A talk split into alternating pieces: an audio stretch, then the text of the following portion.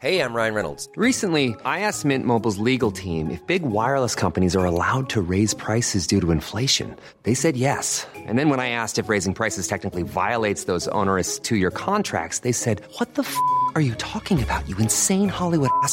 So to recap, we're cutting the price of Mint Unlimited from $30 a month to just $15 a month. Give it a try at mintmobile.com slash switch. $45 upfront for three months plus taxes and fees. Promo for new customers for limited time. Unlimited more than 40 gigabytes per month. Slows. Full terms at mintmobile.com.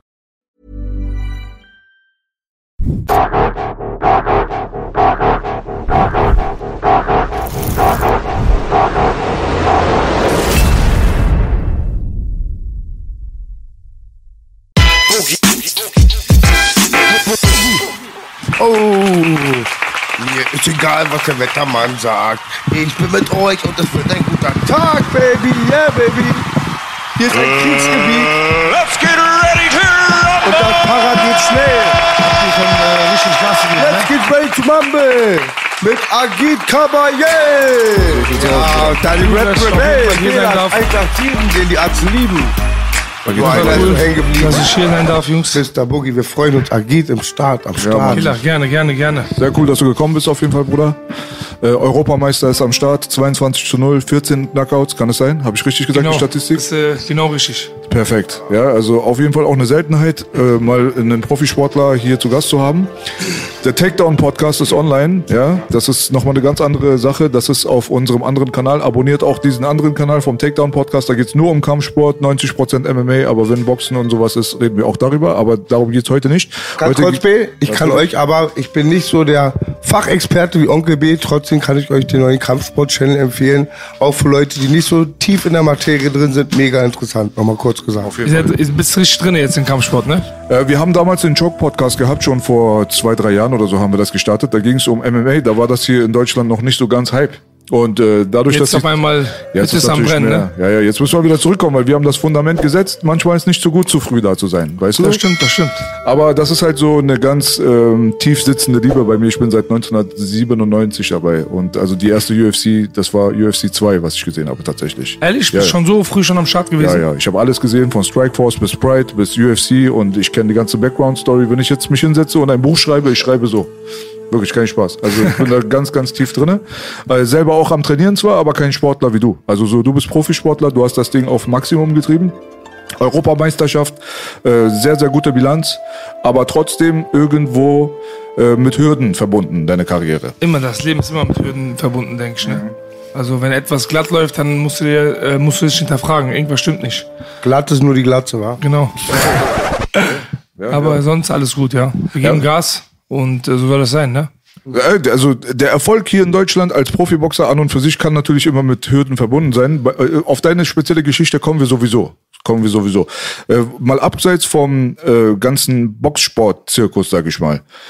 Erstmal die Person Agit selber. Das ist ja auch erstmal interessant. Ne? Äh, kannst du dich ganz kurz für die Leute mal da draußen vorstellen? Die Leute wissen teilweise natürlich, dass du mit der Hip-Hop-Industrie auch deine Connections hast, dadurch, dass du auch der Cousin von Casey Rebel bist. Und ähm, trotzdem als 29-Jähriger, denke ich mal, habe ich richtig gesagt? 30. 30 ich bin 30 schon? geworden dieses Jahr. Alles klar. Als 30-jähriger Mann äh, mitten in dieser Sportszene, trotzdem Verbindungen zur Hip-Hop-Szene und so weiter und äh, mit kurdischen Wurzeln. Wie war das aufzuwachsen? In welcher Stadt, Bruder, bist du geboren? Wo bist du aufgewachsen? Also wir sind, äh, ich bin im, also ich bin in Leverkusen geboren, ne? Und im Alter von vier sind wir dann nach Bochum gezogen, weil meine Eltern halt äh, selbstständig waren und haben uns dann als Kinder mitgenommen und äh, sind dann halt da groß geworden.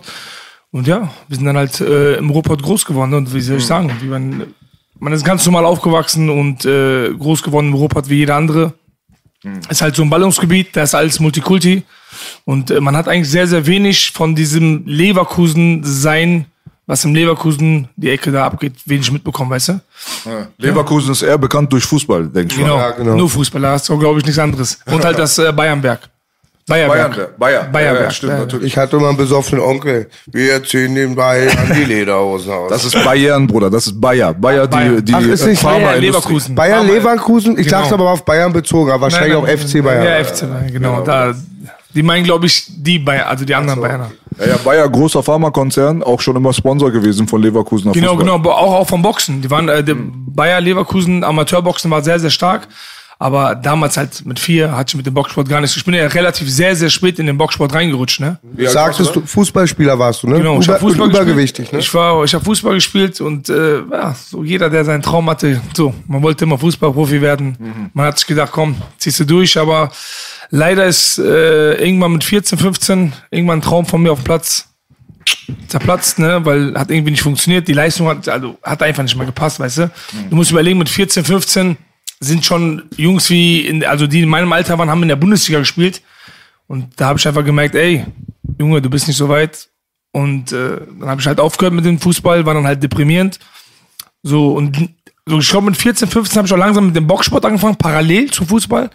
Und irgendwann, wie gesagt, ja, kam die Depression, habe ich dann in mich reingefressen, bin dann, der Wachstum kam und bin dann irgendwie groß geworden und irgendwann bin ich dann im Boxclub gelandet und habe dann die Energie, ich glaube den Frust oder die Energie, die ich dann hatte, in den Boxsport reingehauen und war dann relativ sehr, sehr schnell erfolgreich mit dem, was ich getan habe. Kompensiert, ne? Das macht ja oft. Also ich bin mit, mein erster, mein erster, mein erster offizieller Kampf, den ich bestritten habe, war mit 17. 17. Ja, und äh, mit 13, also guck mal, Amateur 13, aber. guck mal, wie, genau, Amateur. Ich habe mit Amateur angefangen. Ich komme aus dem Kickboxen Ach so. von dem K1, ja, das wissen sehr, sehr wenige.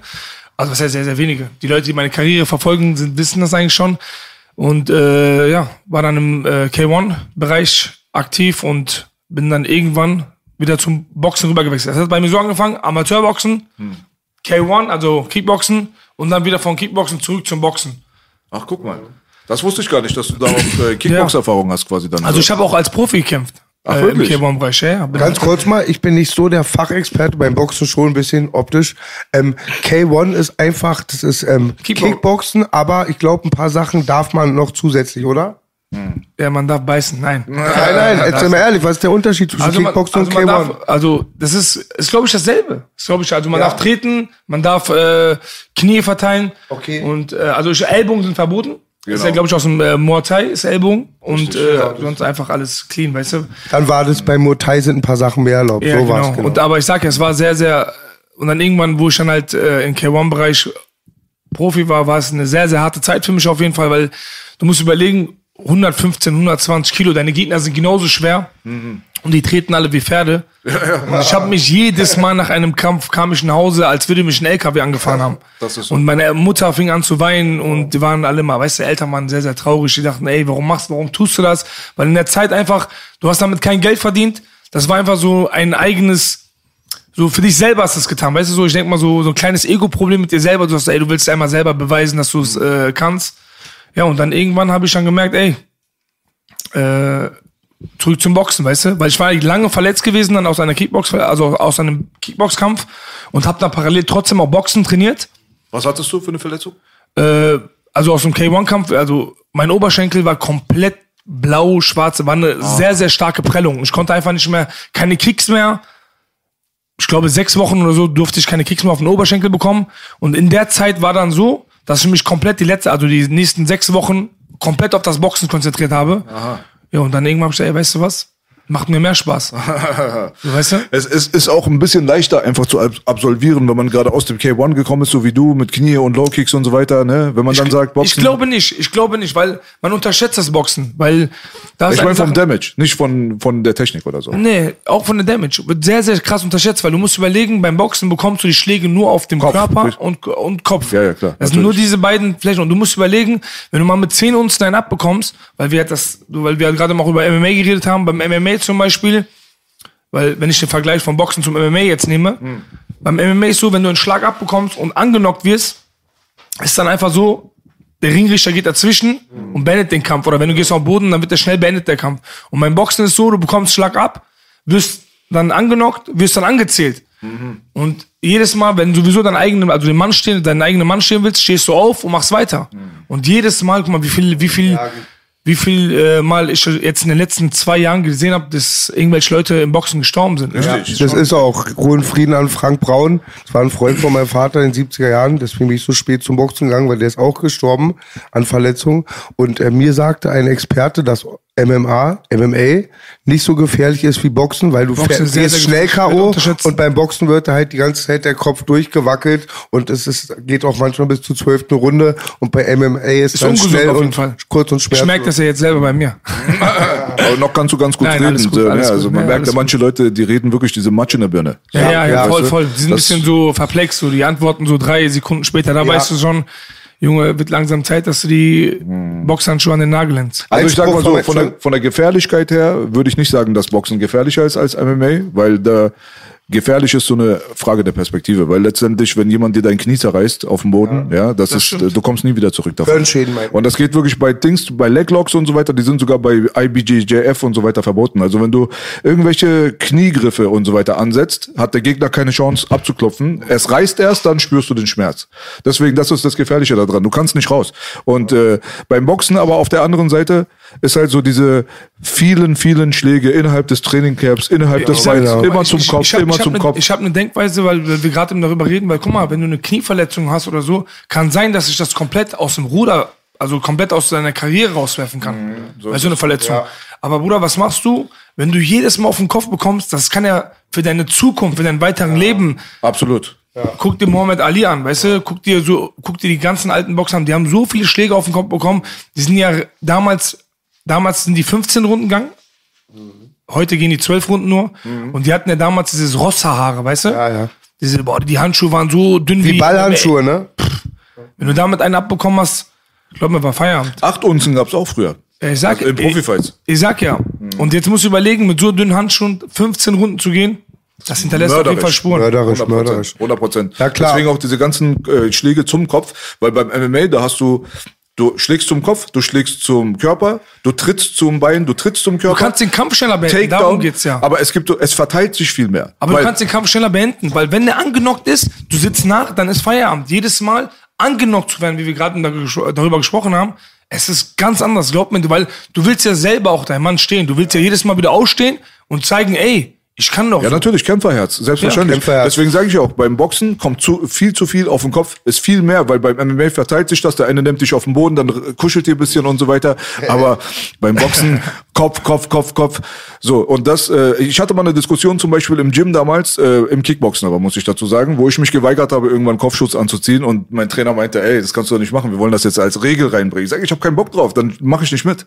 So, da hatte ich wirklich Diskussionen mit denen, weil ich meinte zu denen, guck mal, ganz ehrlich, ich ich möchte lernen, eher meinen Kopf aus der zentralen Zone rauszubekommen und mehr Head-Movement und Beinarbeit und so weiter, dass ich nicht getroffen werde.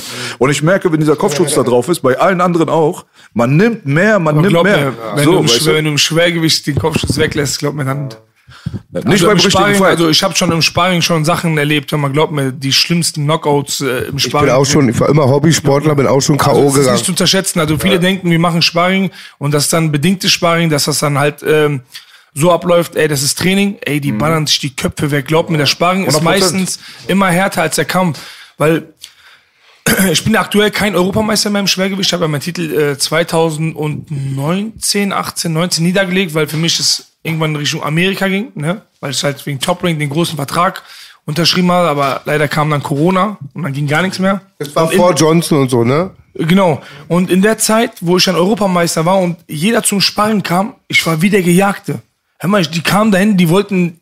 Ich habe das einfach gemerkt. Der Druck war anders. Bevor ich Europameister war, war ich immer der quasi derjenige, der zum Sparring gefahr, gefahren ist und jeden auf den Kopf hauen wollte. Und dann habe ich mal die Situation hat sich auf einmal in mein Leben geändert. Jeder, der zum Sparring kam, wollte mich auf jeden Fall dann, so weißt du, wollte ich dann zeigen, dass er mit den Europameistern mithalten kann im Sparring, weißt du? Es gibt Langwitz zum ein Gerücht.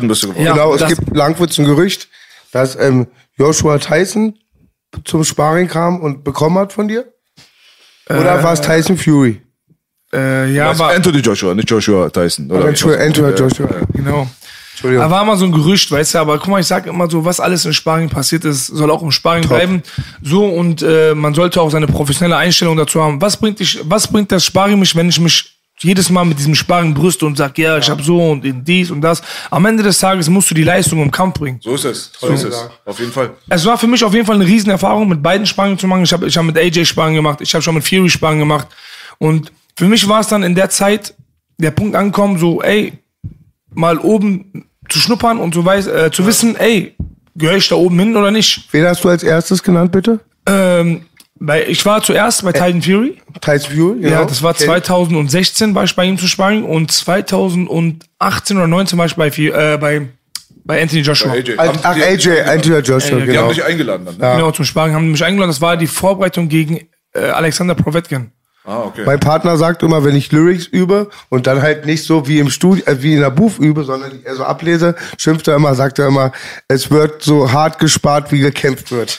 Ja, Nein, ich sage, wenn du im Sparring, also beim Rappen jetzt zum Beispiel, du äh, rappst so leise vor dich hin oder scheiß drauf, dass du Fehler machst und so weiter. Wenn du ans Mikrofon gehst, dann wirst du genauso sein. Hat er und dir- so, wenn du beim Sparring halt auch die ganze Zeit Larifari bist und dann kommt ein Kampf, dann kann es sein, dass du dann auch Larifari im Kampf bist. Das ist die Gefahr. Ist nicht bei allen Leuten so. Es gibt Calvin Gastelum zum Beispiel in der UFC. Ich habe den Bruder damals entdeckt bei dieser Reality-TV-Show, die hieß die Ultimate Fighter. Da packen die alle einfach in ein Haus rein, alles Unbekannte und die haben auch keinen Kontakt zu ihrer Familie, Handys aus, alles und die müssen sich nur auf die Fights konzentrieren.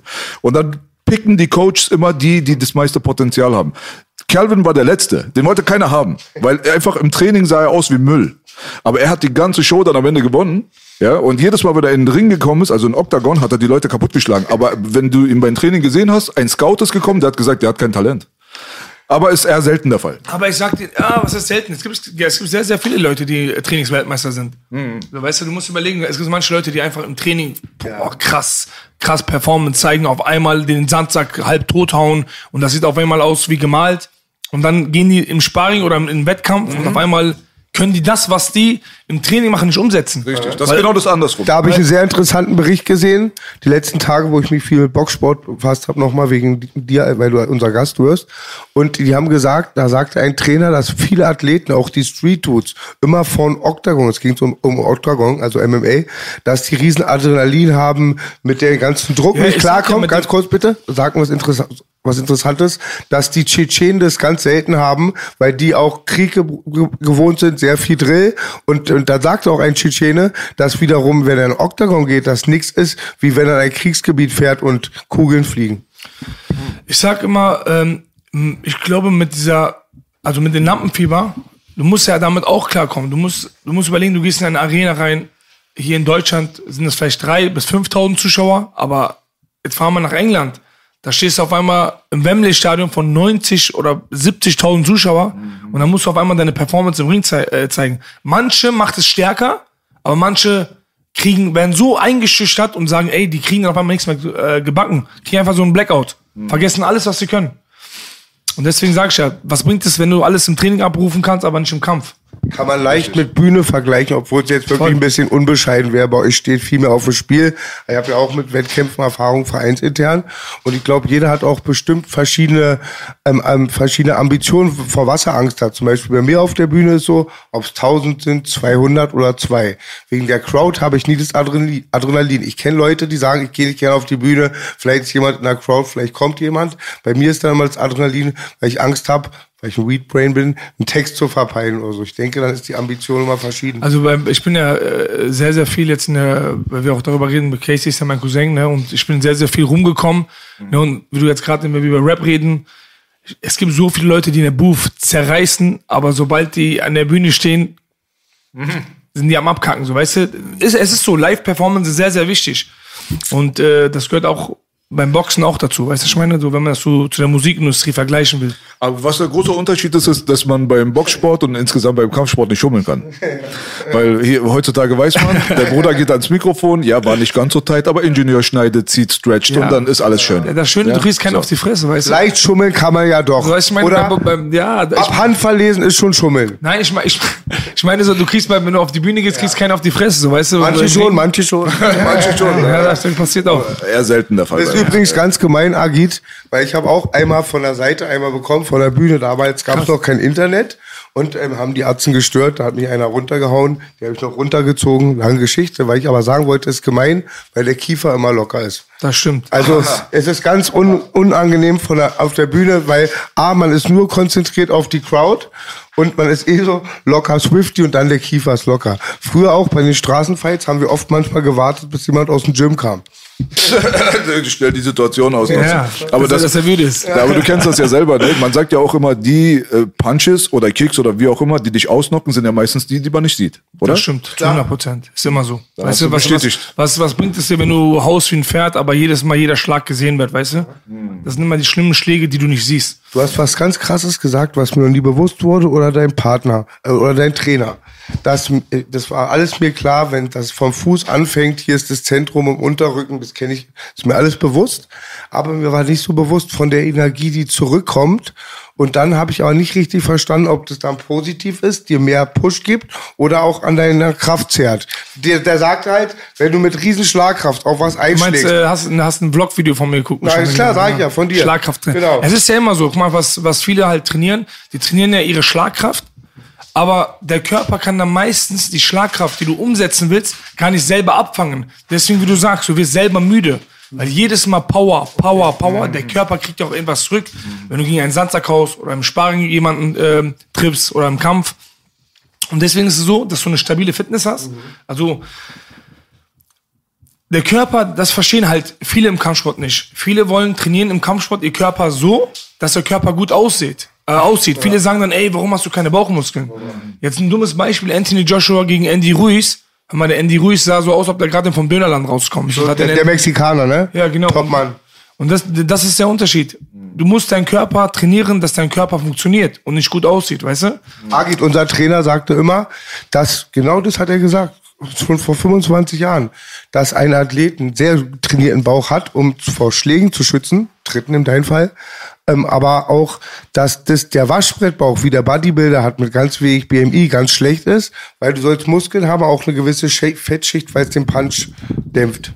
Ich, ich sag ja, weißt du, was ich meine, der, ich sag ja, der Körper muss nicht gut aussehen bei uns, bei uns muss der Körper funktionieren. Das ist wichtig. Vor allem bei Heavyweight. Ja. Belasch, du machst so, du hast recht, aber bei den Bodybuildern musst du dir vorstellen, ist der BMI auf was runtergezüchtet, das ist so krass. dass Wir haben auch Kampfsportler, aber die sind meistens in den niedrigeren Gewichtsklassen. Da sind, die sind auch total gerippt und die sind auch äh, widerstandsfähig ohne Ende. Ich denke mal, das ist auch so eine Schwergewichtssache, weil bei Schwergewicht ist es halt so, dass du dich auch dann quasi mit wenig Technik und mit viel Power aus der Affäre stehlen kannst. Vor allem im Genau. MMA sieht man das.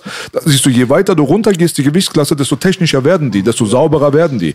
Weil die brauchen das. Du kannst nicht ähm, einen 120 Kilo Menschen mit einem 60 Kilo Menschen Des, vergleichen. deswegen siehst du, die siehst du auch, ähm, ähm, um die höhere Gewichtsklasse gehst, also sagen wir im Schwergewicht, kannst du bis zum gewissen Alter, du kannst deine Karriere in die Länge ziehen. Also quasi manche Leute, früher war es ja so, dass sie mit 36, 37 Jahren gesagt haben, ey, Schicht im Schach. Jetzt siehst du mittlerweile, ju- also noch Leute kämpfen, die mit 41, 42 im Ring steigen.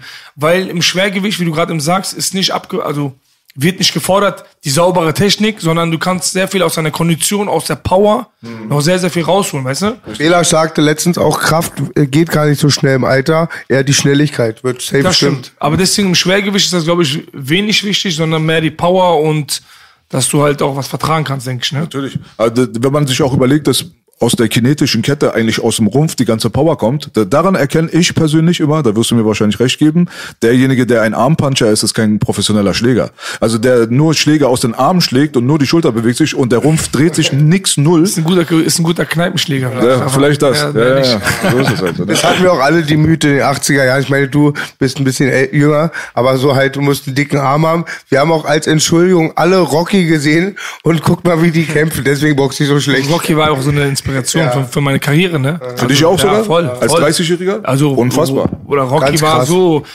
äh, äh, dumme Story, so wo ich damals äh, 14, also ich habe ja, habe ich ja gesagt, ich habe parallel zum Fußball mit dem Boxen noch angefangen. Das war aber so eine Inspiration. Ich habe so, in, ich war 14, 15, ich habe Rocky geguckt.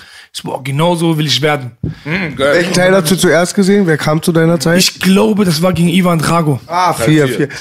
Grüße an ähm, Bad Bandit. Das schicke ich auch mal B. Der hat mir die ungeschnittene, also ich weiß nicht, wie man das nennt. Ähm, das gibt von Rocky 4 eine Version. Da hat er überall Brigitte Nielsen rausgeschnitten, weil die Fitner hat und ein paar Ersatzszenen gemacht. Ich habe selber noch nicht gesehen. Aber Ro- Rocky als 30-Jähriger, dass der auch nochmal eine Inspiration war, das ist ja schon sehr, sehr lange her, ne? Ich glaube, Rocky 1 ist von 77, 78 oder sowas. Ja, ich sag ja, mich hat selber inspiriert so. Ich sag ja, das war so gegen Ivan Drago so. Weißt du, der Film, der, der, hat mich so voll geflasht so. Ich dachte, ey, ich muss jetzt auch so werden. Passt ja, ich habe No Easy Way Out zu, als bei den Fanfragen runtergemacht. Der Song, das ist von dem Rocky-Film. Ah, okay. There's no easy way out. Ach so. There's no shortcut. There's no shortcut home. Das ist ein geiler Song auf jeden Fall. Äh, hattest du bei deiner Kickbox-Zeit auch irgendwelche so Filme im Hinterkopf und so? Viele aus meiner Generation, Van Damme oder Jackie Chan, davor noch Hat, Bruce man Lee. hat, man hat äh, damals äh, Bloodspot geguckt. Äh, Hast du auch gesehen? Okay. Ja. Wer nicht? Wer nicht? Weißt du, und äh, das hat alles inspiriert, so weißt du, ich meine so, aber das hat, äh, hör mal, bei uns haben die Schlägereien, äh, ich habe einen älteren Bruder, bei uns war immer so, sobald Bloodsport oder wenn wir einen Kampfsportfilm kommen, bin ich aus dem Zimmer rausgegangen, weil ich wusste, ich bin der, an den das ausüben wird gleich. Das hast du auch gemacht mit deinen Brüdern? Ich habe einen älteren Bruder, die haben das an mir ausgeübt. gemacht. Ich habe einen kleineren, der hat immer bekommen. Und dann lief 84 auf Sky, lief irgendein Rock'n'Roll-Video oder Heavy-Video. Die zerhauen doch immer die Gitarren. Mein Vater hatte eine Gitarre, die er geliebt hat. Er war arbeiten. Mein Bruder läuft.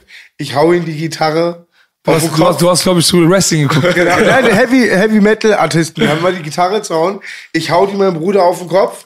Der kriegt die genau durch den Torso. Dem Moment kam mein Vater von der Arbeit. Da war ich eine Trommel. Ja, das ist klasse. Hast du gut gemacht. Also warum, warum, wie gesagt, bei mir direkt, wenn, der, wenn wir einen Kampfsportfilm geguckt haben und der war, ich habe gemerkt, letzten fünf Minuten, der Film endet durch, ich bin direkt aus dem Zimmer rausgerannt, weil Tschüssi. ich wusste, gleich knallt's hier. Ich will nicht so wie, also dein, dein Auftritt hier heute, ich muss den Leuten sagen, weil die lieben auch immer unseren Abo Langwitz, Commander. Ihr wisst ja, der hat mit 17 aufgehört, Schnaps zu trinken. Und damals auch, jeder hat's gehasst, mit 12, 13 hat er mal gesagt, ey Boogie, stell dich mal hin, ich will den Kranich ausprobieren. Und die kennst du Den mal. Kranich auch noch. Karate Kid. Super. Commander, Grüße an Wie Commander. war es denn überhaupt so, wenn du jetzt schon von Schlägereien und so weiter redest? Hattest du auch in der Schule und so weiter so diesen Ruf? Hattest du so eine Straßenlaufbahn oder wie war das bei dir? Das ja, wenn ich jetzt sage, ich habe ein Bad Boy, Bad Boy Image gehabt, so, was soll ich dazu sagen? So, weißt, das wäre ja genau das Klassische, was jeder jetzt hören will. Ja, er hat sich auch auf der Straße geprügelt und dann, eigentlich nicht Wir so. wollen nur die Wahrheit. No, eigentlich nicht so. Was, was soll ich sagen? Ich bin ja nicht durch die Straßen gezogen und habe jetzt äh, mich nur geprügelt und dann, ja, der ist der klassische Boxer. Ich sag ja, ich habe Fußball gespielt, war ein ganz normaler Junge aus dem Ruhrpott und äh, bin dann irgendwann, wie gesagt, selber ins Boxen rübergerutscht, weißt du? Ich sag ja, natürlich hat man sich mal ein oder einmal, das ein oder das andere Mal auf dem Bolzplatz geprügelt, weißt du? Aber es hat, glaube ich, jeder Kind schon mal, oder jeder, also schon mal jedem passiert so, aber jetzt keine groß, dass ich jetzt durch die Straßen gezogen bin. Oh, da kommt Agit. Nein, Du warst auch in der Kindheit, das kenne ich auch, ähm, auch sehr ängstlich, hattest du beim Interview gesagt. Also, oder habe ich das falsch verstanden? Also auf jeden Fall nicht Aggressor, dir war es immer unangenehm noch, als du sehr jung warst, wenn du also Gewalt nicht, gesehen ja, hast. wie du gerade eben sagst, es war nicht, es war nicht so, äh, dass ich irgendwie, dass wir das, äh, also ich war jetzt kein, der jetzt den, ähm, das Alpha-Tier war. Ja, ich war so ein bisschen mehr ruhiger, aber ja, aber mit dem Alter. Kindheit, ging um die Kindheit, glaube ich. Ich sag ja um die Kindheit. Also in, in meiner Kindheit war ich mehr so der, der, der ruhige. Und dann in dem Alter bin ich da ein bisschen aus mir rausgekommen, weißt Hast du noch einen kleineren oder ist der andere auch größer, der Bruder? Ja, mein älter, mein älterer ist Bruder. Also ich habe einen hast zwei älteren Bruder, Brüder, ne? ich habe einen älteren Bruder und eine jüngere Schwester. Ach, Schwester, okay. Ich wusste zwei Geschwister, okay. Ja, genau. Ja, das ist krass auf jeden Fall. Wenn du da- damals so durch die Gegend gelaufen bist, hattest du aber trotzdem so diesen körperlichen, hat, hat man schon gesehen, Agit ist ein großer, breiter Typ, so. Wahrscheinlich schon relativ Es kam, früh. es kam ja eigentlich später, mit so mit 16, 17 erst, also mit davor nicht. Hast du einen Schub bekommen dann, ja? Ja, so genau. Okay. Ja, krass. Wie haben die Leute dich denn so wahrgenommen, als du in äh, Sportvereine gekommen bist? Warst du ein talentierter Typ oder musstest du mit harter Arbeit Nee, nee, erstmal ich war schon sehr, sehr talentiert. Also ich sag ja, bei mir ging es ratzfatz, wo ich mich dann mit 16, 17 darauf konzentriert habe, nur auf Kampfsport, ne, dann ging es ratzfatz. Also ich glaube, ich habe zwei, drei Monate danach direkt ersten Kampf gemacht. Direkt. Krass, okay. Aber es kam auch so, äh, so ich bin 16, 17 geworden und dann bin ich mit äh, so mit Casey und so durch die Häuser gezogen. Er hat seine Musik gemacht, ich habe so mein, mein Grüße an Casey erstmal, bester Arzt. Komm Ja, mal schöne auch. Real Talk. Ja, Mann, er ist ja auch ein bisschen älter, ne? Ja, ja, der ist äh, vier Jahre älter als ich. Und ich bin dann halt mit 17 mit der Generation durch, durch die Häuser gezogen. Ich war der so jung und wollte immer, weißt du, dazugehören. Und immer dem, ey, du musst Kampfsport machen, ey, du musst jetzt kämpfen, du musst jetzt kämpfen. Und dann habe ich einfach, pff, direkt drei Monate später war ich im, im Ring. Aber ist geil, wenn man so eine Followerschaft mäßig hat. Ja, Genau. weil ich meine, letztendlich, du hast da so, so ein bisschen Push von hinten, wenn du schon so einen bekannten, in Anführungsstrichen, Familien. Voll, äh, voll. Wir- Das, das war ja, das war ja unser Ding. Wir haben ja da, damals hat das ja auch eine Jugend von mir geprägt. Wir haben ja ganze Zeit äh, Videos zusammen gemacht. Er hat mir, also der hat mir ganze Zeit äh, mitgeholfen, äh, groß zu werden. Und äh, ich glaube, ich würde lügen, wenn ich äh, das jetzt nicht sagen würde, 50 Prozent, die Leute, die mich jetzt kennen, kennen mich fast durch Casey, weißt du? Respekt an. Casey. Ist doch cool, Voll. ist doch gut. Und du legst auch immer Wert, dass alle wissen, ihr seid nicht so Street-Cousins, sondern ihr seid echte Cousins. Genau, das genau, ist immer das ganz ist- das ist wichtig. wichtig. Ne? Street Cousin. Ja, ja, du weißt Genau, doch. ja, ja, der ist mein Cousin. Ja, ja, genau. Ja, nee, das ist aber gut. Also äh, viele Leute wünschen sich natürlich diese Vorteile zu haben. Ich kann mich noch erinnern an die Zeit, wo äh, unser zum Beispiel Muji, Muzafer Tosun äh, von 36 Boys, der Boss, der war ja auch Boxer, der war früher Kickbox-Weltmeister, dann Profiboxer und so weiter. Jedes Mal, wenn er gekämpft hat, war immer unser halber Bezirk immer da. Aber ich, ich sag ja, das ist halt jetzt, das, es kommt jetzt langsam wieder, aber es war eine Zeit lang weg irgendwie. Keiner wollte keinen pushen. Auf einmal wurde mal, so, so eine Instagram-Story war auf einmal heilig. Wenn du auf eine Story, wenn du jemandem mal etwas geschickt hast, ey Bro, mach mal so und so. Ah, Bruder, geht gerade nicht wegen Management, äh, die machen so, die machen so. Ach krass, okay. Kannst du mir mal eine Sache erklären, wenn wir gerade von Entourage reden? Ich habe ähm, dieses Jahr fällt aus wegen Corona meine Tour, die letzten Jahre wegen schlechter Ruf. Und das war auch immer, weil die ganze Entourage mit war. Und ich glaube, vor ein, zwei Jahren war bei dir auch mal was. Ich kann es aber echt nicht einordnen, stell mich auch nicht jetzt bewusst um. Nach, nach dem Kampf oder vor dem Kampf von dir, es ging um einen Rollstuhlfahrer, ist alles ausgekreist. Da waren echt, glaube ich, 300 Leute, Ja, die auf die Fresse ja. hauen. Also es war echt nicht so klein, es war ziemlich groß. Ja, was war- war da oder wolltest du nicht drüber reden? Was heißt drüber reden? Also das war eine, eine kleine Auseinandersetzung, weißt du, die wollten einen Rollstuhlfahrer schützen. Ich habe die ganze Geschichte auch nicht mehr komplett so verfolgt, weil ich einfach so ein bisschen so mitgenommen war, weil das einfach muss nicht sein, weißt du. Und äh, ja, so halt, weißt du, dann die Sache, das hat sich ge- geklärt am Ende dann und äh, war einfach nur eine kleine Rangelei, die dann halt im Fernseher größer aussah. Ah, okay. Und das war's einfach, weißt du. Waren das Fans von dir oder Nee, das waren Freunde? einfach, äh, das waren also auch schon Fans, so weißt du, die zum Support kamen. Es ging, glaube ich, eigentlich nur um den Rollstuhlfahrer, die wollten ihn einfach schützen. Und äh, Securities haben das falsch verstanden und dann halt die Rangelei, ein Missverständnis da und dann, weißt du. Ist sowieso immer relativ äh, heikel bei Kampfsportveranstaltungen, wobei ich sagen muss, dass die Kampfsportler an und für sich eigentlich viel, viel besonnener sind, als sie dargestellt werden. Aber ja? man darf eine Sache, guck mal, das hört sich jetzt blöd an, weißt wenn man jetzt das erwähnen sollte, oder wir reden jetzt darüber, das soll natürlich nirgendwo passieren, ne, dass sich Leute auf den Kopf hauen, aber beim Fußball passiert das jedes, jede Woche. Mit Absicht. Mal, die gehen, Deswegen ist mir jetzt auch aufgefallen, Agit, weil ich sage immer, spätestens wo ich jetzt durch B auch immer auf zu MMA auch gehe, ich gehe nur, ich gehe für Geld, fahre ich überall hin, um meine Familie zu ernähren. Freiwillig, nur da, wo es cool ist. Und ich gehe nur zum Football, zum Boxen und zum MMA, weil da ist immer friedlich. Klar kann da Voll, auch was voll, passieren. voll. Immer Respekt. Ganz wichtig ist auch, da sind die wenigsten angetrunken, weil die wenigsten im Suff kommen, klar, immer sehr angenehm. Und ich, ich sag ja, guck mal, das ist Kampfsport. Du fährst auf eine Veranstaltung, du fährst immer mit einer Spannung vielleicht dahin, aber man siehst, ey, voll die coolen Menschen nur da, voll, es ist geil. Man, man geht auf eine Ver ey, beim, beim Fußball gehst du zum Stadion, ist so eine Anspannung, die hauen, alle wollen dich auf die Köpfe hauen. Da weißt du? kommen ja manche schon extra hin mit der Absicht. Natürlich, Bruder. die Respekt an meine berühmte- Ultras, aber Ja. nicht mein Film. Die dritte Halbzeit. Was wäre das ohne die dritte Halbzeit? Also Brigade Nassau auch. Ja, mein, mein Trainer ist ja auch äh, immer auf dem Acker. So, der Bruder ist auch noch Anwalt. Also es ist ganz, ganz komische Kombination. Passt doch, kann er sich gleich Weißt du, Aber die treffen sich dann irgendwo und dann machen sie sich richtig aber für die, fertig. für die, die, die denken, das ist ja auch Sport. Ich habe den Kulturschock bekommen früher. 98, 99, äh, Blue Army Bielefeld, guter Freund von mir. Und das ich, war, ich kannte mich da nicht so aus. Die telefonieren wie ich und B, vielleicht noch freundlicher. So, ey Bruder, wie geht's dir? Wie geht's den Kindern? Dann treffen sie sich, hauen sich dem Schädel hin. Ja, und, und dann hast du wieder Freunde. Ich habe immer nur Angst, weißt du, Agit und B, das macht bestimmt Spaß. Das ist ähnlich wie Easy sagte mit den zehn Pullers. Insider. Ich sagte einem, ab- aber ich habe nur ein Leben, eine Gesundheit. Oder auch äh, meine Kumpels werden stinksauer, wenn die mir jeden Tag Suppe bringen müssen. Und weil ich da war, ne? Aber Die Deutschen haben schon so ein bisschen Regeln. Bisschen haben die. Ja, bringt aber nichts. Auf dem aus- Boden und so wird nicht geschlagen, getreten. Wenn einer jetzt Matsch ist, es gibt keine Waffen, die halten sich da dran. Aber wenn die Polen kommen, bis zu Ende zum Beispiel. Also da gibt's auch echt große Unterschiede zwischen dieser ganzen Ostblock. Hooli-Szene. Aber egal. Ja. Also bleiben wir aber bei dem sauberen, äh, guten Sport und zwar bei äh, so. Sinanji versus Bo Bösemann. da hat man ja auch gesehen, da ist ja dann die Hölle los gewesen. NG hat irgendwas mit Dingsy Securities Schlägerei. Da rasten sie aus. Am Ende ist wie Karate Tiger 1, alle rennen rein und heben den hoch und so. Hat nur noch die Mucke gefehlt. Was, was sagst du denn zu sowas? doch. Ja, ist ich- das ich- kein ich- großer Fan, ich also, weiß, aber. Sinan, Sinan ist ein äh, guter Freund von mir, weißt du, wir kennen uns ja schon ewig, ne? Und äh, ja, es war so Roboter, äh, Essen, Buch, weißt du, es war unsere Zeit so.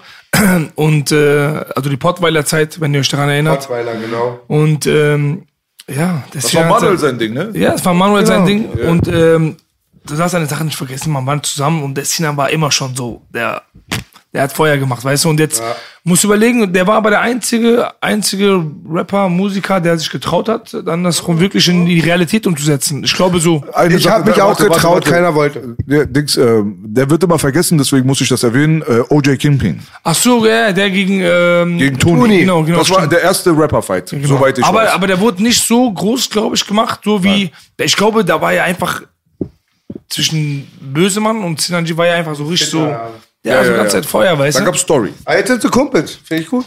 Und jetzt sind die auf einmal cool miteinander und das cool. Sport verbindet. Ist Du doch bist gut. cool Okay. mit Sinan, wa? Ja. Würdest du mich trotzdem, gegen, für, wenn ich den Kampf gegen Bruce habe, trainieren? Nee, er gegen Bruce Ey, ich meine, ernst. Meine Moderatoren, gleiches Alter. Willst du mit Roos boxen? Mann, ich glaub, bin Spaß, ich liebe Bruce, ich liebe alle, macht Ja, Spaß. Abo Hype. Der, der, Abo Hype. der Roos wiegt ja, glaube ich, äh, viel weniger als du. Das ist die Ironie.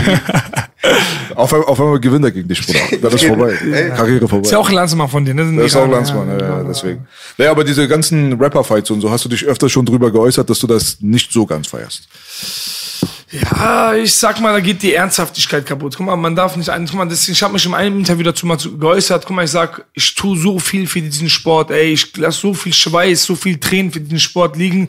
Und da kommen, guck mal, ich sag, guck mal, ich habe auch Reichweite. Guck mal, ich will jetzt nicht damit jetzt protzen, ich habe auch Reichweite und äh, das habe ich ja auch, weißt du? Aber ich will damit nur eine Sache sagen: Die Jungs machen Musik, verdienen mit ihrer Musik eigentlich ihr Geld, das ist eigentlich ihr Brot. Und dann auf einmal kommen die in ein Business, mit dem die nichts zu tun haben und bringen alles durcheinander, so weißt du. Es ist ja mal schön, wenn mal ein geiler Kampf zustande kommt und die es machen auf einer sportlichen Ebene und danach cool ist, weißt du. Aber ich meine, also in den letzten Jahren wurde das so einfach so wie ein Kaugummi zu oft gekaut, ausgespuckt, wieder Zirkus, gekaut, ne? zu viel Zirkus, genau. Und äh, jetzt äh, so, jetzt finde ich das einfach ein bisschen so, es, der Kampfsport wird ins Lächerliche gezogen. Nur darum geht's mir, weißt du? Als äh, Entertaining-Faktor finde ich das cool. Man schaut gerne zu, aber irgendwann ist es auch meiner Meinung nach, also bis wo soll das noch gehen, weißt du? Soll jetzt auf einmal jeder Rapper bei ihm nicht mehr, wo nicht mehr läuft, sagen, ey, ich fange jetzt an zu boxen. Jetzt mittlerweile habe ich sogar gesehen, dass irgendwelche TikToker im Ring reingehen. Genau. YouTuber, weißt du- YouTuber sowieso Und ey, wenn Zeit. die mal wüssten, wie hart wir die Profis trainieren und ihr Leben komplett dafür umstellen, damit die in dem, was sie tun, erfolgreich werden, ne, dann würden die damit nicht so leicht äh, umgehen. Du weißt ja, stell dir mal vor. Erinnere mich an Gangster-Rap ein bisschen. Die echten Gangster und die, die es ausschlachten. Jetzt, jetzt musst du überlegen, ich habe das letzte Mal gelesen.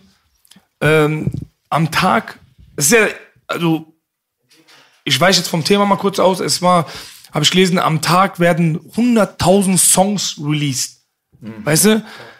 Und du musst überlegen, die Rapper denken sich einfach, ey, bei uns läuft nicht mehr oder zu viel Musik, ich wechsle mal meine Spalte, ich werde jetzt mal Boxer oder so, weißt du? Und das, ich will das einfach so, dass es die Ernsthaftigkeit einfach nicht kaputt geht, weißt du? Es soll einfach Naja, die Integrität vom Boxsport. Genau, das ich schon Boxsport soll. Boxsport bleiben, Musiker soll Musiker bleiben, TikToker soll TikToker bleiben und alles andere, lass uns in Ruhe.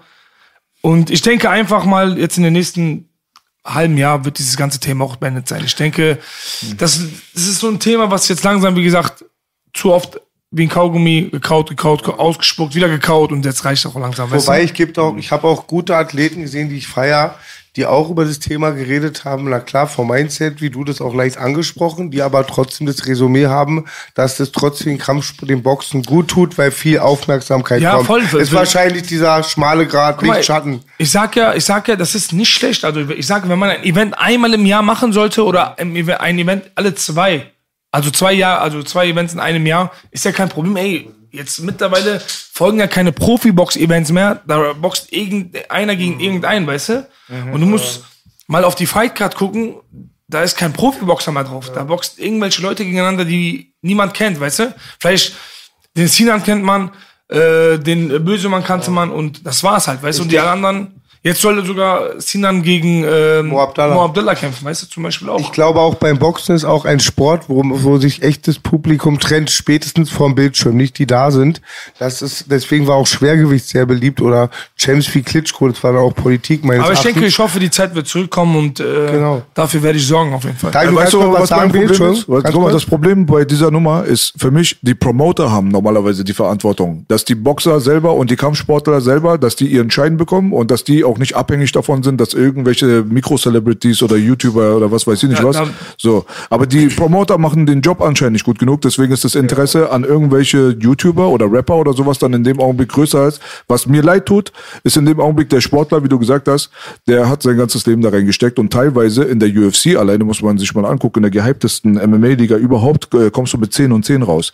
Also 10.000 fürs Antanzen, 10.000 fürs Gewinn. Verlierst du, kriegst du nicht mal die restliche 10.000. Da gehst du erstmal mit deinen 10.000 nach Hause. Bezahl jetzt erstmal deinen Trainer, dein Tra Trainingscap, zahl mal Steuern, am Ende kannst du die Döner kaufen davon. Und das ist traurig. Das ist ja eine Politik, die die UFC selber macht. Da, darüber beschwert sich, glaube ich, aktuell jeder, der in der UFC drin ist. Aber Boxen ist genauso, in den ja, unteren Rängen. Ja, genau. Und ich will damit dann, da, da hast du gerade den, den, da, den Punkt muss ich auf jeden Fall auch, gebe ich dir zu 100% recht. Die Promoter in Deutschland machen einfach zu wenig, was das Image von dem Boxer angeht. Da wird zu wenig gemacht, so, du, ich meine, ich habe ja jetzt angefangen, so ein bisschen, parallel auch ein bisschen mit Vlogs, so YouTube-Vlogs zu machen, so wie ich mein Training, also einen gut. Einblick zeige von meinem cool. Leben.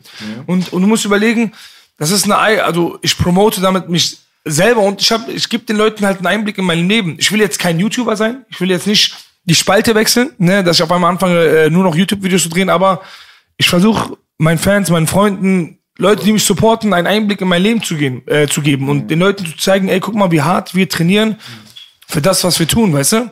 Cool. Und das Ja, sollte, richtig. ja, und deswegen mache ich das auch nur. Und das ist halt, glaube ich, die Promoter in Deutschland haben die Zeit verpennt. Die sind immer noch in der Zeit, Fernseher, Fernseher, Fernseher, Fernseher, Fernseher. Ja. Alles passiert im Fernseher. Aber ey, die Zeit hat sich geändert. Ihr müsst in Social Media, ihr müsst raus, ihr müsst die Leute promoten, ihr müsst die Leute, es muss eine geile Pressekonferenz stattfinden, es muss ein geiles äh, Way-In stattfinden, es muss vorher eine geile Geschichte verpackt werden. Das ist es. Und, und, und warum nicht? Warum schaffen wir es nicht, dass wir einen Agit Kabayel auf ein Niveau von, ah, vielleicht von eine Klitschko bringen oder Axel Schulz oder so bringen, weißt du? Weil du musst überlegen, ich war auch, ich habe jetzt äh, viermal um die Europameisterschaft geboxt im Schwergewicht und äh, ich denke nicht, dass mich so viele Menschen kennen wie Axel Schulz. Nee. Weißt du, und, ich auch äh, nicht. du, das, und Axel Schulz war noch nie Europameister, ne? Das darfst du nicht vergessen. Er hat zwar gekämpft um die Weltmeisterschaft und gegen George Foreman und so. War schon, hat auf jeden Fall auch eine Zeit geprägt, ne? Nix gegen Axel Schulz. Und ich will damit nur sagen, man muss die Arbeit, die Arbeiten müssen getan werden. Und wenn wir die Arbeiten richtig tun, glaube mir, bin ich zu einer Million, eine Million Prozent davon überzeugt, dass diese Zeit wieder zurückkommen wird. Und die wird, ey, es, es gibt, also es ist nicht so, dass in Deutschland wenige Talente da sind, aber wir müssen uns umdenken. Es ist jetzt nicht nur jemand Deutsch, der auch deutsch aussieht, es ist jemand auch Deutsch, der vielleicht einen Migrationshintergrund hat, aber trotzdem hier lebt, hier groß geworden ist, die Sprache vernünftig aussprechen- kann und sich äh, gut artikulieren kann. Du musst überlegen, wir hatten eine Zeit, die haben sogar die Namen der Boxer geändert, damit die besser verkauft werden können. Da sind wir beim Thema. Das brennt mir alles auf der Zunge, Agit. Ich muss mal aufpassen, dass ich den Gast nicht unterbreche, wenn ich Alles Einfälle habe. Ich wollte eh sagen, apropos Spalte wechseln, ich habe ich auch gemacht, ich habe eine neue Freundin.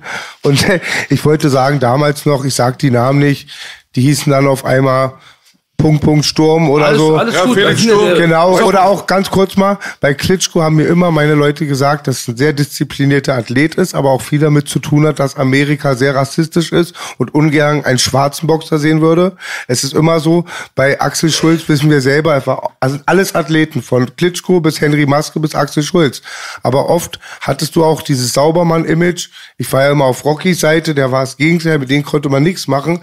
Du weißt, und genau das, was du gerade angesprochen hast, sehr interessant. Und ähm, ich sag ja, die Namen wurden geändert, ne? Und dann hast du mal, äh, guck mal, ich will jetzt nicht alle unter einen Kamm scheren, weißt du, aber es gab manche Leute, du hast das Mikrofon in die Hand gedrückt und der hat einen deutschen Namen gehabt, dann warst du froh, also du hast das Mikrofon in dann warst du froh, wenn du das Mikrofon wieder aus seiner Hand genommen hast, weißt du, weil er konnte es gar nicht rüberbringen, sah halt dann nur deutsch aus, aber gibt doch jemanden die Möglichkeit, der jetzt vielleicht keinen deutschen Namen hat, aber dafür perfekt Deutsch sprechen kann, in Deutschland geboren ist und sich einfach hinter diesem Land wohlfühlt und auch das Land danach, nach seiner Karriere nicht verlassen wird. Und deswegen, Manuel, Mahmoud, ja, der, der sah ja noch nicht mal deutsch aus, Bruder. Also jeder hat, hat ja gewusst. aber was soll der Junge machen? Das, Deswegen da, da ich darfst, ja. du ihn- darfst ihn auch nicht übel nehmen. Nein, Die nehme ich das 0% übel. aber die, ich sage, warum ist die, die Promoter, die? Promoter sind daran schuld, weil, der Schwachsinn. weil, weil die Promoter werden, würden, also ich kann mir nicht vorstellen, dass ein äh, Mahmoud Shah da sagt, ey, ich ändere jetzt meinen Namen um, weil ich Bock darauf habe, weißt du? Der hat ja seinen Namen wieder umgeändert. Richtig. Weil er gesagt hat, ey, ich kann mich damit nicht äh, identifizieren, das bin ich nicht, ich bin nicht Manuel, ich heiße Mahamud, so weißt du? Und das sollte mir, das sollten wir mal in Deutschland mal so langsam verstehen. Und ich habe von Anfang an straight gesagt, ich werde meinen Namen nicht umändern. Und den Namen nicht, den meine Eltern gegeben haben mir. Weißt du, warum soll ich das tun? Nur damit mich jetzt einer mehr gern hat? Und Was am du, Ende, was du ansprichst, Bruder, ist ein gesellschaftliches Rassismusproblem. Ja. Man muss es mal auf den Punkt bekommen. Es kann doch nicht ich will, sein. das, ich will das jetzt nicht so aussprechen, Tut mir aber leid, aber ich spreche das gerne aus. Das Problem ist einfach nur, wenn ein Mahmoud sich in einen Manuel umändern muss, nur damit er irgendwelche Boxkämpfe bekommt. wa- Was ist denn die, was ist der Überbegriff? Was ist die Überschrift? Das ist ein Rassismusproblem. Das bedeutet, du hast mit einem deutschen Namen mehr Möglichkeiten als mit einem ausländischen Namen. Bringen wir die Sache auf den Punkt. Und wenn man so eine Sache dann im Boxsport dann immer wieder mitbekommt und immer wieder, dann müssen doch die Gespräche normalerweise mal so ein bisschen anfangen. Aber woran denkst du, liegt es, dass diese Hürde nicht überwunden wird? wir, wir müssen diese Hürde äh, überwinden, weil du darfst eine Sache nicht, äh, was heißt, ich würde sagen, England hat es uns vorgemacht, schon vor zehn Jahren. Sie- Sehe es an Chisora, sehe es an Anthony Joshua, sehe es an Dillian White. Die haben die Jungs, die nicht ähnlich aussehen oder komplett wie, also die müssen nicht komplett so aussehen wie ein, genau der Muster-Engländer.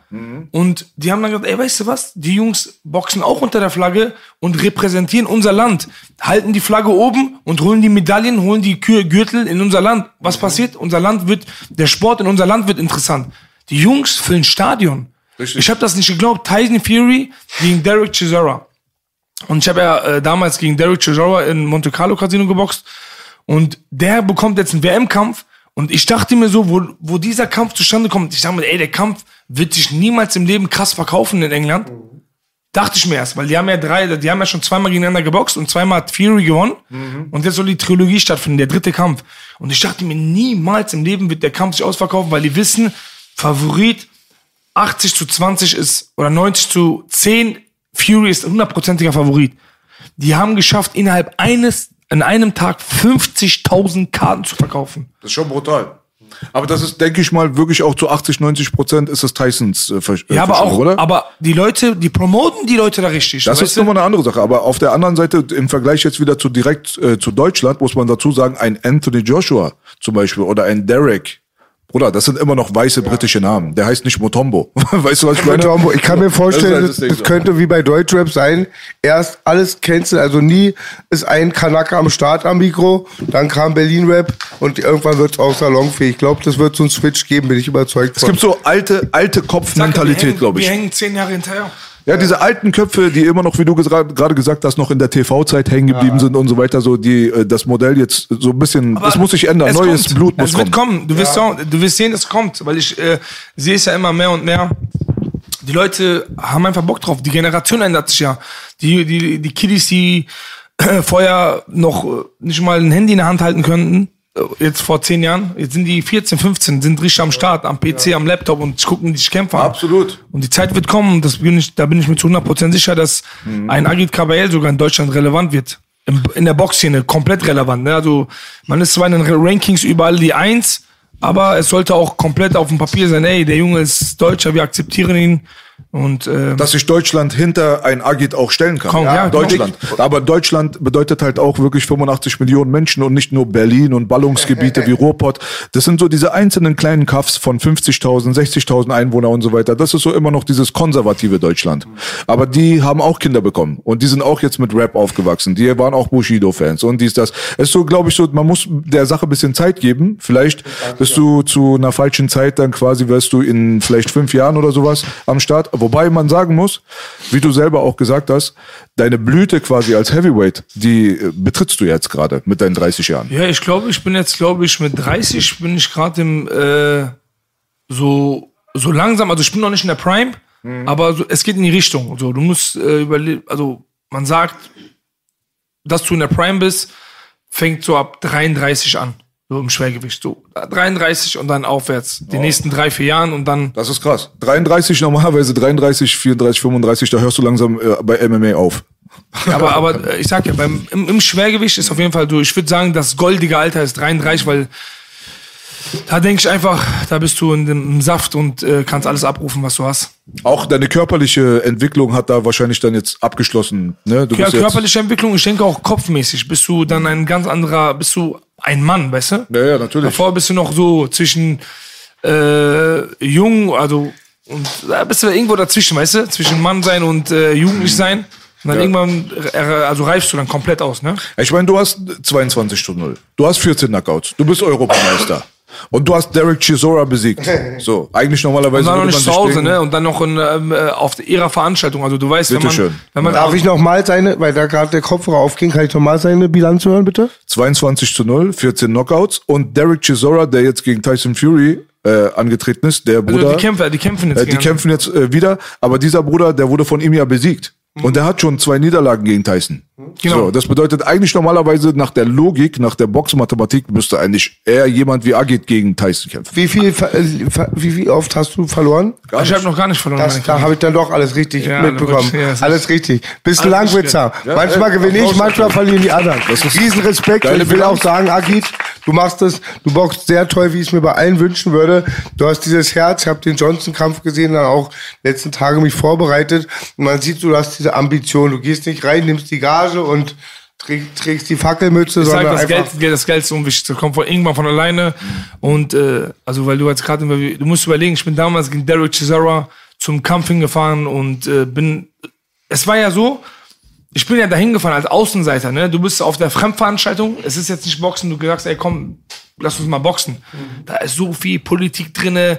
Wo machen wir es? Wie machen wir es? Auf welcher Veranstaltung? Welcher Promoter vermarktet das? Und es ist so viel steckt dahinter, hinter der Kulisse. Und das weiß eigentlich keiner, weil die meisten Zuschauer, die Box gucken, die denken, ja, die beiden wollen gegeneinander kämpfen. Die provozieren sich ein bisschen. Ja, der Kampf kommt schon irgendwie zustande. Aber es ist meistens nicht so. Promoter müssen sich einigen, die Verbände müssen sich einigen, äh, die Rankings müssen passen. Das ist so viele Faktoren, die passen müssen, dass überhaupt ein Kampf zustande kommt. Politik, und wenn das erstmal alles getan ist, wenn das erstmal alles getan ist und über alle Gelder gesprochen worden ist, dann kann man überhaupt überhaupt sagen, der Kampf und der Kampf kann jetzt gemacht werden. Mit deiner Bilanz und mit deinem Talent und so weiter bist du ganz oben mit dabei. Management und Politik spielt im Kampfsport halt eine große Rolle. Voll. Das merkt man in der UFC auch. Da sind auch teilweise nicht die besten Kämpfer. Das habt ihr mal gesehen, als die UFC damals Strikeforce gekauft hat. Strikeforce galt als diese kleine Liga, so wie heute Bellator. So, die hatten vielleicht so im Vergleich zu UFC einen geringen Marktanteil, sagen wir mal so. Und dann sind die Strikeforce-Athleten alle gekauft worden.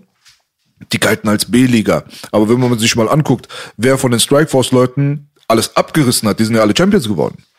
Die sind in die UFC gekommen, sind alle Champions geworden. Daniel Cormier, Luke Du Rockhold. bist, du, bist, du bist voll So. drin, ich bin da gar nicht drin. Du Volle Kanne. Da hat man gesehen, das ist halt auch sehr stark politisch abhängig. Aber diese Promotion, die Story dahinter ist halt heutzutage sehr, sehr wichtig geworden. Wenn man heutzutage eine emotionale Connection mit dem Athleten aufbauen kann, und da meine ich, das war meine Kritik an den Promotern. Wenn das irgendwie nicht bereitgestellt wird, dann eigentlich normalerweise in meiner perfekten Welt würde ich mal sagen, ein Agit muss nicht einen eigenen YouTube-Kanal erstellen, um sich selber zu promoten, um sich wichtig zu machen, einen berühmten Rapper-Cousin haben. Gott, Gott sei Dank mache Ja. ich das alles ja nicht selber, weil ich Ja. das niemals in dem kriege. Aber das ist deine eigene Initiative, Ja, Bruder. genau. Das ist nicht vom Promoter. Nee. So, deswegen, aber die UFC zum Beispiel, die, die inszeniert ihre Kämpfer auf eine gewisse Art und Weise mit den Countdown-Shows und mit den ganzen du Embedded darfst, und du, so. darfst, du darfst eine Sache, sorry, dass ich ins Wort falle, ähm, du darfst eine Sache beim Boxen und beim MMA nicht vermischen. Warum? Eine Sache, beim, beim MMA ist es ja so, also beim UFC zum Beispiel, wenn du bei der UFC reinkommst, hast du einen Promoter, der komplett den Takt angibt. Und alle Kämpfer sind in der UFC unter Vertrag. Also quasi der Verband und der Promoter sind dieselbe Person. ja. Stimmt? Richtig. Aber beim Boxen hast du es nicht so. Beim Boxen Verbände. hast du tausende Promoter und vier Weltverbände, die relevant sind. Und die vier, vier Weltverbände haben mit dem Promoter nichts zu tun. Nur, dass sie ab und also einmal im Jahr zur Convention fahren und halt mit den Verbänden gut sind oder irgendwelche Strategien aussprechen oder sagen, ey, ich würde gerne meinen Kämpfer platzieren für die und den Kampf oder für den International-Titel oder für die um, oder um die Weltmeisterschaft ähm, präsentieren oder was auch immer. Und du musst halt immer mit den Verbänden gut sein. Aber bei der UFC ist quasi Dana White der Einzige, der den Takt angibt. Das hast du jetzt am Wochenende gesehen. Äh, letzte Wochenende war, da hat dieser Jan, wie heißt der mal? Dieser, Peter Jan. Peter Jan hat verloren. Mhm. Meiner Meinung nach hat er gewonnen, weil er den anderen Typen, wie heißt der andere, gegen den er kämpft hat? Dieser, Sean O'Malley. der mit dem bunten Haaren. Genau, Sean O'Malley. Weil er ihn besser vermarkten kann, hat er den Sean O'Malley gewinnen lassen. Weil der Kampf hat auf jeden Fall Peter Jan gewonnen. Zu eine Million pro. Er hat ja sechs Takedowns gehabt. Mhm. Wie willst du den Kampf verlieren nach sechs Takedowns? Ich habe den für O'Malley gem- gewertet. Äh, sicher? Oder Khabib Aber hat- sehr, sehr, Khabib- knapp. Khabib den eine Krise bekommen, wo er das gesehen hat. Der, der, der, das kann nie, Krise also ich habe den Kampf auch geguckt und ich habe ja nicht so viel Ahnung vom MMA. Und Sehr knapp war das. Die versuchen das so darzustellen, als wenn das jetzt voll die äh, Beklauung war. Der, ist, aber der, ist, der, der, der, nicht, Peter. Jan hat sich, glaube ich, äh, dazu gehört, der ist raus aus der UFC. Ja gut, aber das ist ja dein, dein Problem. So, wenn du so auf zickig machen willst, so. Äh, Aber ich sag ja, ich da- persönlich, ich glaube nicht an diese äh, Verschwörungstheorien da drin. Aber, aber ich will damit sagen, du hast trotzdem denselben Promoter und, den, und, und denselben Verband. Richtig. Ist, Ja, ja. Äh, da, da kann nicht so viel Politik herrschen, weißt du warum? Weil er gibt den Takt an. Dana Genau. White sagt, wo es lang geht. Aber Bei guck mal, das nicht ist, so. das ist bei der UFC ist das der, der Vorteil und der Kritikpunkt gleichzeitig. Weil das bringt natürlich auch sehr viele Nachteile, weil die äh, gönnen sich dann quasi so eine kleine Monopolstellung dadurch, weil äh, im Gegensatz zum Boxen zum Beispiel hat UFC den Nachteil für die Athleten, dass immer die UFC der größte Star sein wird. Mike Tyson damals war der größte Star. Der hatte damals dann äh, den, wie hieß der verrückte Promoter, dieser ganz Don korruptete King? Don King im Hintergrund zum Beispiel. Aber die UFC ist halt mittlerweile so geworden. Die UFC muss die Marke sein und niemand darf größer werden als die UFC. Und jedes Mal, wenn ein Star dann kommt und sich zum Beispiel gegen den Verband dann stellt oder in dem Augenblick dann die UFC und so weiter, dann haben sie auf jeden Fall ganz große Probleme zu erwarten. Das war, das war mit Conor McGregor so. Die haben ja Conor McGregor war ja die Zeit, wo Conor auf einmal, also es war glaube ich vor fünf Jahren, vier Jahren, war sogar vor Khabib den Kampf, hat der, Khabib, äh, der Conor auf einmal so gezogen und das ganze Publikum, da war ja so auf einmal so auf der Kippe mit der UFC, weißt du? Da gab's ja dann wieder Kohle Streit, haben. bisschen, Ganze genau. Zeit Streit. Was Bela sagt, ist mega interessant. Das fiel mir auch gerade ein. Vielleicht ist MMA das erste, außer diese Fußballvereine, wo man von der Veranstaltung Fan ist und nicht von den Das ist es. Sportlern. Aber nee, genau, Halt, weil, weil, weil der. Promoter und der Promoter, sag ich, hab ich deswegen dir, der Promoter und der Verband ist derselbe. Mhm. Und da kann nicht viel Politik gemacht werden, weil er gibt den Takt an. Dana White sagt, was Sache ist. Weil wenn Dana White sagt, entweder mache ich zum Champion und ich habe Bock drauf und du hast die Leistung, du kannst die Leistung bringen, um ein Champion zu werden, dann macht er dich zum Champion. Und wenn er sagt, du kannst es nicht werden oder du oder du hast, du kannst die Leistung bringen, dass du Champion werden äh, willst und er hat aber keinen Bock auf dich, dann bist du raus. Aber es ist nicht ein Hast du jetzt bei Problem der Nate, Zeit. Nate, Nate Diaz ist auch rausgegangen. Weil er kann, weil die Mhm. Aber die beide- beiden waren gut miteinander. aber die haben sich auch am Ende, Es gab schon ein bisschen so Zwist und so weiter, weil natürlich Nate total immer gegen den Strom geschwommen ist. Aber du hast auch absolut recht. Wenn Dana gar keinen Bock auf dich hat, dann hast du ein sehr, sehr schweres Standing dort. und, und, und sehr schwer. das war bei diesen, wer ist er, wo ich es auch gesehen bei Francis Ngannou. Ja, der hat ganz große Probleme gerade. Ja, das aber, ist das beste aber, Beispiel. Aber, aber warum? Weil er sagt, guck mal, ich bringe die Leistung, ich bin Champion, ich so. hau alle weg, hör mal, zahl mir mehr Kohle. Mhm. Richtig. Was willst du von mir? ist Du, du, du zahlst, der, aber der unterbezahlt auch die Leute. Kann ich auch irgendwo verstehen, weil auf andere Veranstaltungen wie Bellator oder The One bekommst du mehr Geld mittlerweile, was man dann mithört. Weil ich habe ja so viele Jungs, die bei uns im Gym trainieren, Abus Magomedov, selber UFC, ist jetzt in der UFC drin. Richtig, sehr starkes Debüt.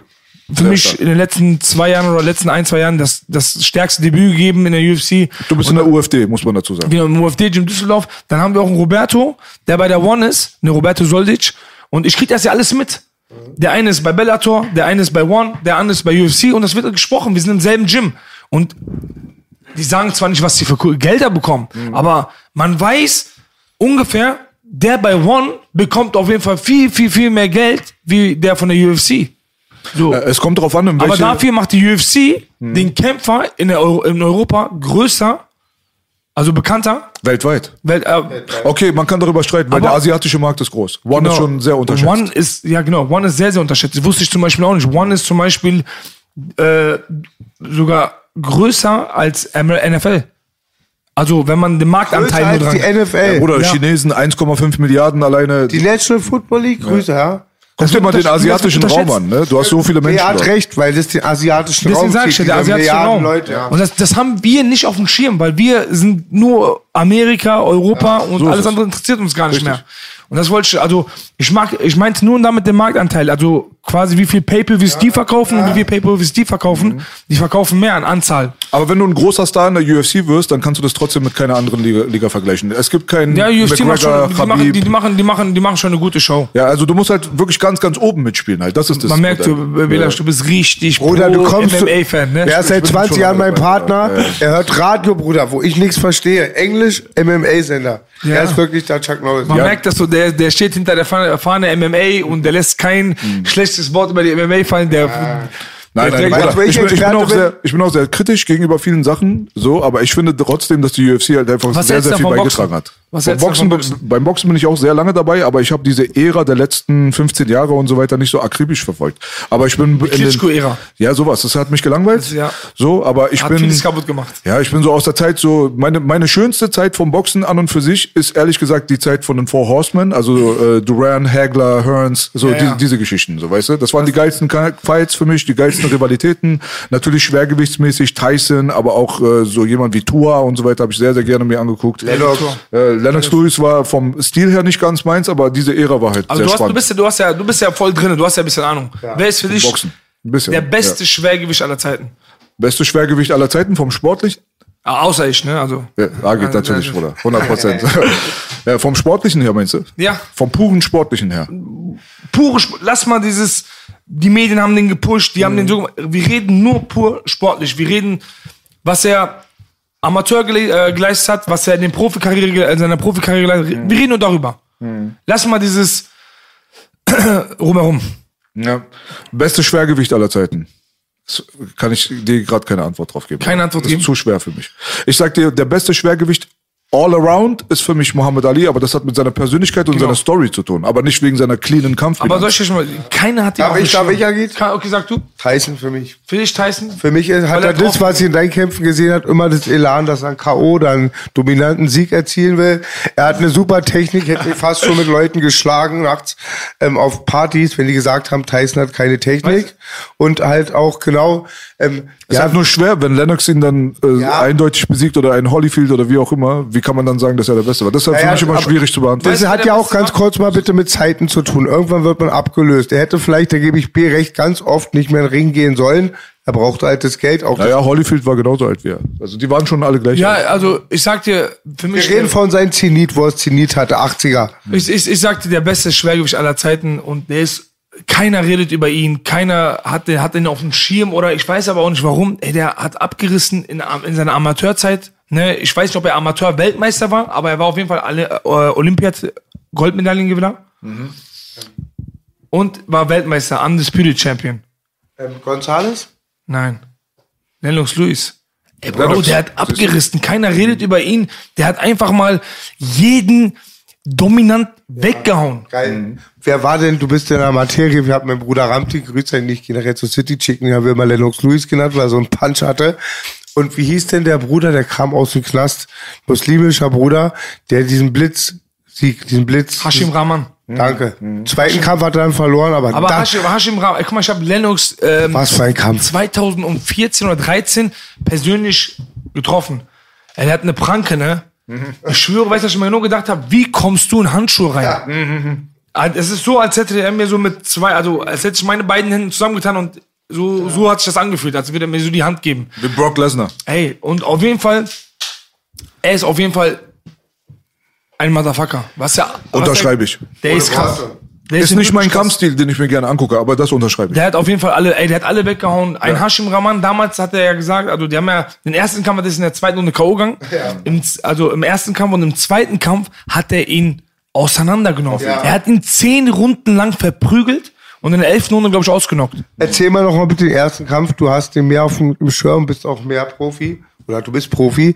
War das dann doch Lucky Punch oder war das dann doch dir, überraschender der, der, der, Gegner? Lennox, der Lennox Lewis ist im Kampf reingegangen, hat alle weggehauen. Er hat alle weggehauen. Er hat den weggehauen, er hat ihn weggehauen, er hat den weggehauen. Dann musst du überlegen, auf dem Punktezettel stand es genau 9 zu 1. Wenn du zehn Leute gefragt hättest, hätten neun Leute gesagt, ey, Lennox Lewis gewinnt. Und eine hätte vielleicht gesagt, komm, es macht vielleicht Hashim Rahman. Und ich sage ja, als Underdog in einen Kampf reinzugehen, du gehst quasi in den Kampf rein, du hast nichts zu verlieren. Die Situation ändert sich. Und Lennox hat den, denke ich mal, unterschätzt. Ja, und dann war das Ende so. Passiert. Und damals, äh, wenn wir jetzt auch mal, jetzt switchen wir mal die Zeit um.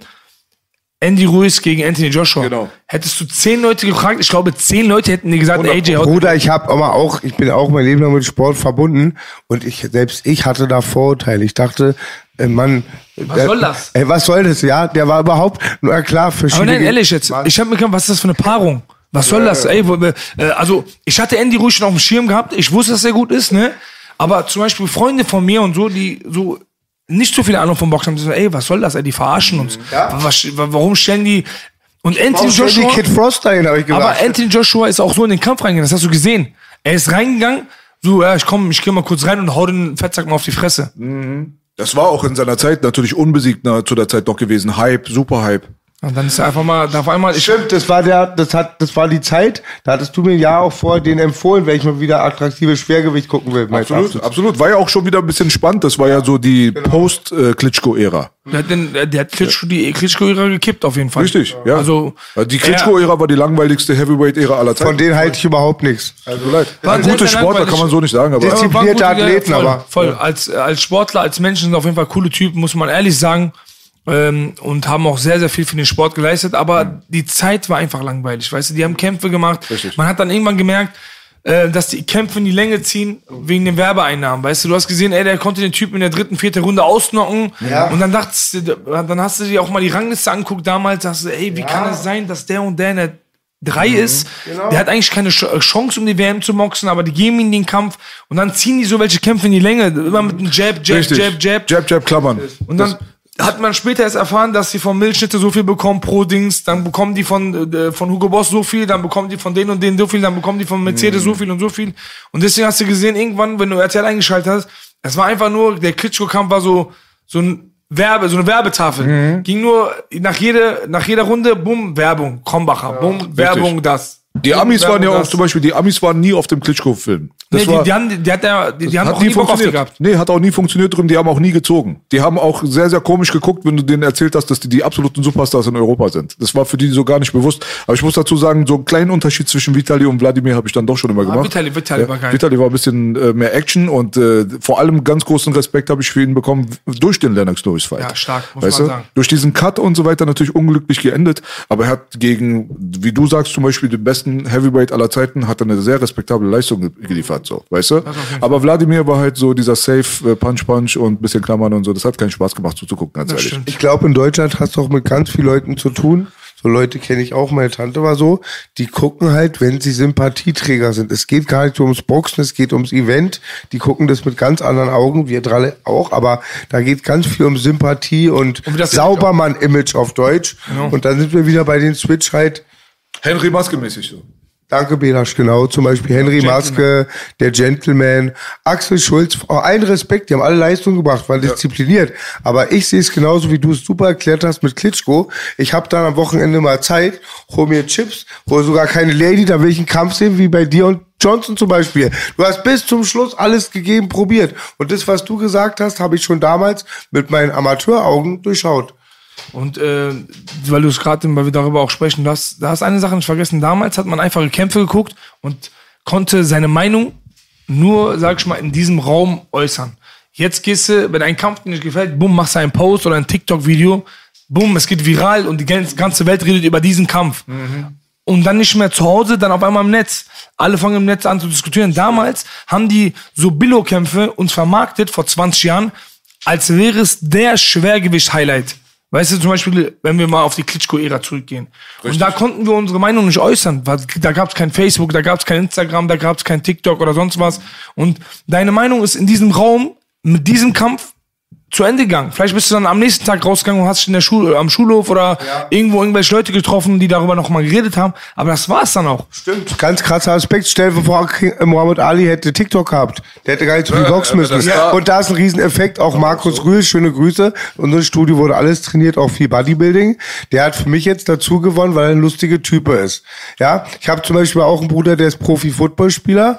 Der kriegt keine Verträge, weil er nicht so der Typ ist, um sich bei den sozialen Medien so zu repräsentieren. Das ist sehr interessant. Das ist auch ein wichtiger Aspekt, der auch nicht unterschätzt werden darf. Ich habe letztens mein Kommentatorendebüt gehabt bei einer MMA-Veranstaltung. Da habe ich auch gesagt, ey, wirklich, also meiner Meinung nach, Bruder, wenn du jetzt gerade gewonnen hast, du kriegst das Mikrofon ins Gesicht, dir guckt jetzt mehrere tausend Leute zu, wenn gefragt wird, wen möchtest du als nächstes boxen? Sag bitte nur eine Sache nicht, egal wer, ich bin sportlich und so weiter, lass das bitte sein.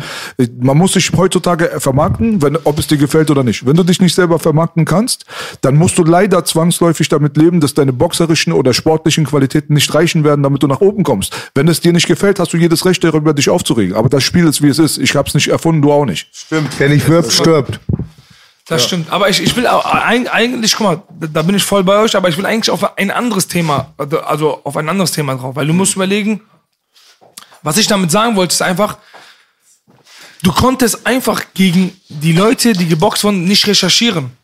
Weißt du, du hast Ja, die, die Gegner, keiner kannte den Gegner und die, da wurden uns irgendwelche, äh, sag ich mal, irgendwelche Johnny-Männer als die Champions verkauft. Und man dachte auf einmal, weil da, der Fernseher hat den Takt angegeben. Wenn der Fernseher wollte, hat er dich zum Star gemacht. Wenn, er, wenn die keinen Bock haben, haben dich weg, weggeschmissen. Und wenn du, wenn du dich jetzt weg oder wegschmeißt, dann geht's gar nicht. Wenn du in Social Media stark bist, dann gibst du Gegenwind gegen den Fernseher und dann Der Fernseher ist irrelevant. Sehr interessant, das Canceln war nicht mehr so einfach. Keiner guckt mehr Fernsehen. Nein, die gucken, die gucken noch. Also ich denke schon, dass man einen Kampf schon einschaltet auf The Zone oder auf RTL. Nee, generell, die Gesellschaft guckt kein Fernsehen mehr. Ja, Früher ich- hast du nur Fernsehen geguckt. Ich meine für, die- für die besonderen Events, Mhm. weißt du? Du hast heutzutage die Möglichkeit, was halt der riesengroße Vorteil ist. Damals, wie du gerade gesagt hast, das war wie in der Musikindustrie. Wenn du im Fernsehen nicht stattgefunden hast, hast du eigentlich keine Prom- Promotion-Plattform gehabt. Wenn du damals keinen Vertrag mit einer großen Firma gehabt hast, konntest du als Musiker auch nicht bekannt werden. Das ging nicht. Das war absolut unmöglich. Es gab früher nicht mal Home-Studios. Du musstest erstmal einen guten Vertrag haben, damit du erstmal auch den Zugang hast, in ein großes Studio auch aufnehmen zu dürfen, Ja, damit du einen guten In- Ingenieur hast. Alles war verflucht teuer. Deswegen, es gab keine Underground-Szene, weil sowas nicht möglich war. Das kam erst dadurch, dass die Leute zu Hause Computer bekommen haben, da konntest du dir ein Mikrofon kaufen und dann gab's Underground-Szene.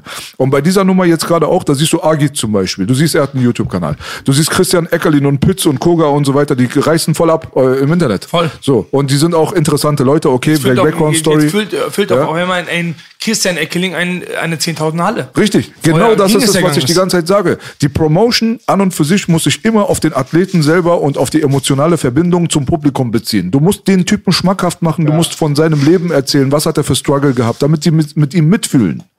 Vorher, vorher geht das nicht. Ich gucke ja auch die UFC nicht nur aus sportlichen Aspekten. Ich kenne ja die Hintergrundgeschichten von diesen ganzen Leuten. Deswegen fieber ich ja auch dann mit dem einen oder anderen mit oder buhe den einen oder anderen aus.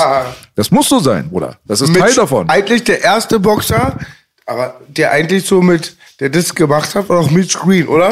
War nicht die, Mitch Green war das auch ein Gangmitglied aus Amerika, der Tyson so provoziert hat, immer bis zum Kampf kam, meinst du? Ach so, dieser eine Bruder, ja, ja, ja. Der hat, der war noch lustig, der war eine Mischung aus Tyson und Ali. So wie, wie Ali hat er geredet, nur politisch, politisch boah, unkorrekt. Ich bin gar nicht. Also Das war wie so ein großer Zuhälter, Bruder. Der war richtig immer mit Kette, Mette und der hat den immer provoziert und provoziert. Und dann haben die gekämpft und irgendwann haben sie sich dann auch nochmal auf der Straße getroffen und geschlagen. Da Genau. hat bei Tyson den dann auch nochmal poliert. Da hat er ihn um eine Million verklagt, kannst du dir vorstellen. Aber kann man sich nicht vorstellen, beide waren es hart.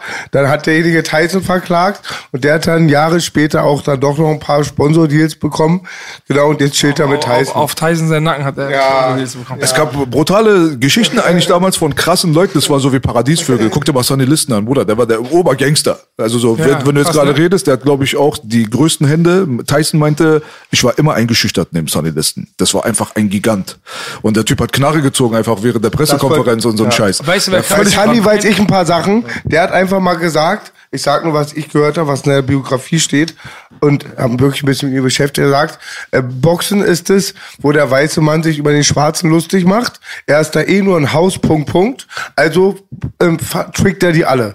Äh, Sunny Listen hatte ähm, Säure auf seinen Gloves, mal Stahl rein integriert. Sonny Listen hat ständig immer den Gegnern davor, das ist, das ist gang und gäbe, aber er hat's immer gemacht, immer Bitches mit Tripper den hochgeschickt und wie gesagt, wie gesagt, auch Knarre, es war halt ein Gangster. Der war ein richtiger, Richtiger Weißt du, wer, wer auch krass war, der auch immer sehr, sehr viel polarisiert hat? Äh, Riddick Bowe. Kennst du den Riddick noch? Bowe. Riddick Bowe, genau. Riddick, Riddick Bowe, Riddick Bowe, ich weiß nicht, wie der Name war. Hilfst du mir mal der kurz? Hat sich immer, der hat sich immer auf jeder Pressekonferenz mit jedem gewichst. Also, der- der gab- 90er-Athlet, ne? Ja, der hat sich je, also du musst überlegen, ungelogen, alle Pressekonferenzen von ihm war immer Schlägerei, irgendeine Rangelei. Also der hat ihm wirklich dieses, würde, würde er jetzt in der Zeit, jetzt seine, der wird glaube ich die meisten Pay-Per-Views verkaufen. Der hat sich ihm wirklich mit jedem geprügelt. Der hat drei Kämpfe in seiner Karriere, war einfach Massschlägerei. Im Ring. Welche Zeit, Bruder? Auch 90er? Äh, ja, genau, 90er. Das war so die Zeit, Kann- äh, Lennox, Tyson und Holyfield. Das, war, das war die Zeit, weißt du? Es ist auch interessant, zum Beispiel, wenn du eine Nation auch hinter dir hast. Oder so, das ist auch wichtig. Zum Beispiel Panama, wenn ich mich nicht irre, da ist Roberto Duran ist ein Volksheld. Ja, Aber das ist dann natürlich dann auch immer gut, wenn du zum Beispiel, wenn ich jetzt zum Beispiel, ich habe angefangen jetzt zu rappen, so, ich repräsentiere Berlin. Ja gut, sechs Millionen andere Motherfucker auch. weißt du so, aber wenn der Bruder aus München dann angefangen hat zu rappen, der hatte ja die ganze Stadt hinter sich, weil er war einfach alleine, der, der die Fahne trägt, so, weißt du so. Deswegen die Identitätsfrage, Azad hat zum Beispiel die Quoten hinter sich gepackt. Früher. Genau. So, weißt du? Bei dir ist es ja auch so, du hast ja auch kurdischen Hintergrund und so Voll, weiter. Ja? voll. Also ich bekomme, glaube ich, von allen Support. Ey. Das ist jetzt nicht nur, aber natürlich, äh, die kurdische äh, Community ist voll am Supporten auch äh, und geben Gas. Aber ich glaube, von mir kommt das von allen Richtungen. Auch alle Leute, die im Kampfsport-Business mit drinne sind und einfach mal sagen, ey, guck mal, der Junge ist am Machen und am Tun, den supporten wir gerne, weißt du? Ich denke mir, wenn du was Gutes machst, ist auch irgendwann umgreifend. Also du rei erreichst dann alle, dann nicht nur für ein bestimmtes TNT machen. aber ich, ich habe das auch immer, ich sag ja, ich habe das immer so auch so gelernt. Deswegen glaube ich, fange ich auch so viele Leute ein, weißt du, weil ich bin nie so derjenige gew- gewesen, ey, ich hau jetzt auf den Tisch und ich protze und ich zeige und ich bin der geilste, ich bin der schönste. Äh, Für mich ist es egal, wo du her, wo du herkommst. Äh, Wenn du cool zu mir bist, bin ich auch cool zu dir. Und äh, ich habe auch nie, ich bringe auch nicht die äh, die Aura jemanden rüber. Du bist jemand kleineres als ich oder ich bin gerade die Person, ich bin Agit Kabayel, ich habe irgendwelche Starallüren, ne, und ich muss jetzt gerade auf Händen getragen werden. Das habe ich nie. Aber es ist auch, ist auch glaube ich, meine top, top, top, top. Sehr gute Einstellung auf jeden Top, Fall. top, top. Äh, wenn man zu deiner eigenen Performance jetzt mal kommt auch, also dein Kampfstil an und für sich, mir persönlich bist du aufgefallen, äh, noch bevor ich wusste, dass Casey dein Cousin ist oder so, einfach nur als Boxer. Ich habe einfach geguckt, okay, alles klar, der Bruder, der ist groß, der ist kräftig, aber er ist auch leichtfüßig. Und das ist halt auch nochmal so eine Sache, so man sieht dich auf jeden Fall rumtänzeln, du hast eine sehr, sehr starke Beinarbeit und deine Kondition dafür, dass du halt nicht dieses Sixpack hast, reicht aber locker flockig dafür aus, zwölf Runden zu gehen und äh, schön Winkel arbeiten und immer, wie gesagt, diese Leichtfüßigkeit und auch die schnellen Kombinationen und die schnellen Hände und so weiter, die haben erstmal, ähm, die haben hervorgestochen. Waren deine Vorbilder auch genau diese Art von Boxer? Eigentlich nicht, eigentlich nicht. Ich habe mich nie von, guck mal, ich habe Mohammed Ali, Tyson, Lewis, ich habe die alle gefeiert, aber für mich war nie, dass ich gesagt habe, ich eigne jetzt irgendeinen Stil von jemandem an, weißt du? Ich habe versucht, aus, wirklich aus meinen Stärken, was meine Stärken sind, das hat auch mein Coach gemacht. Ich denke, mein Coach hat mir sehr viel dazu beigetragen, dass ich jetzt gerade in den Stil habe, den ich habe.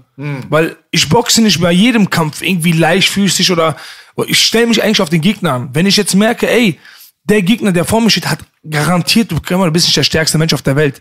Der hat garantiert mehr Power als ich in seinen Händen. Also heißt, in den ersten vier Runden kein Schlagabtausch. Heißt, du lässt ihn oft nebenschlagen, er hat große Muskulatur, er wird übersäuern, schneller als du. Und was heißt, ich komme hinten heraus. Ich versuche die ersten vierten, also die ersten vier Runden natürlich nicht abzugeben und versuche ihn dann ins Leere zu boxen oder ihn abzukontern, dass ich trotzdem die Runden mitnehme. Du hast immer ein Gameplan, so weißt du. Das, ist jetzt nicht so, im, wenn du einen Kampf guckst, denkst du dir, oh, geil, die hauen sich auf die Fresse, so weißt du. Du hast keine Ahnung. Also wenn jetzt jemand nicht so viel Ahnung vom Boxen hat, denkst du ja cool, die hauen sich auf die Fresse, du siehst den Sieg und dann ist Ende.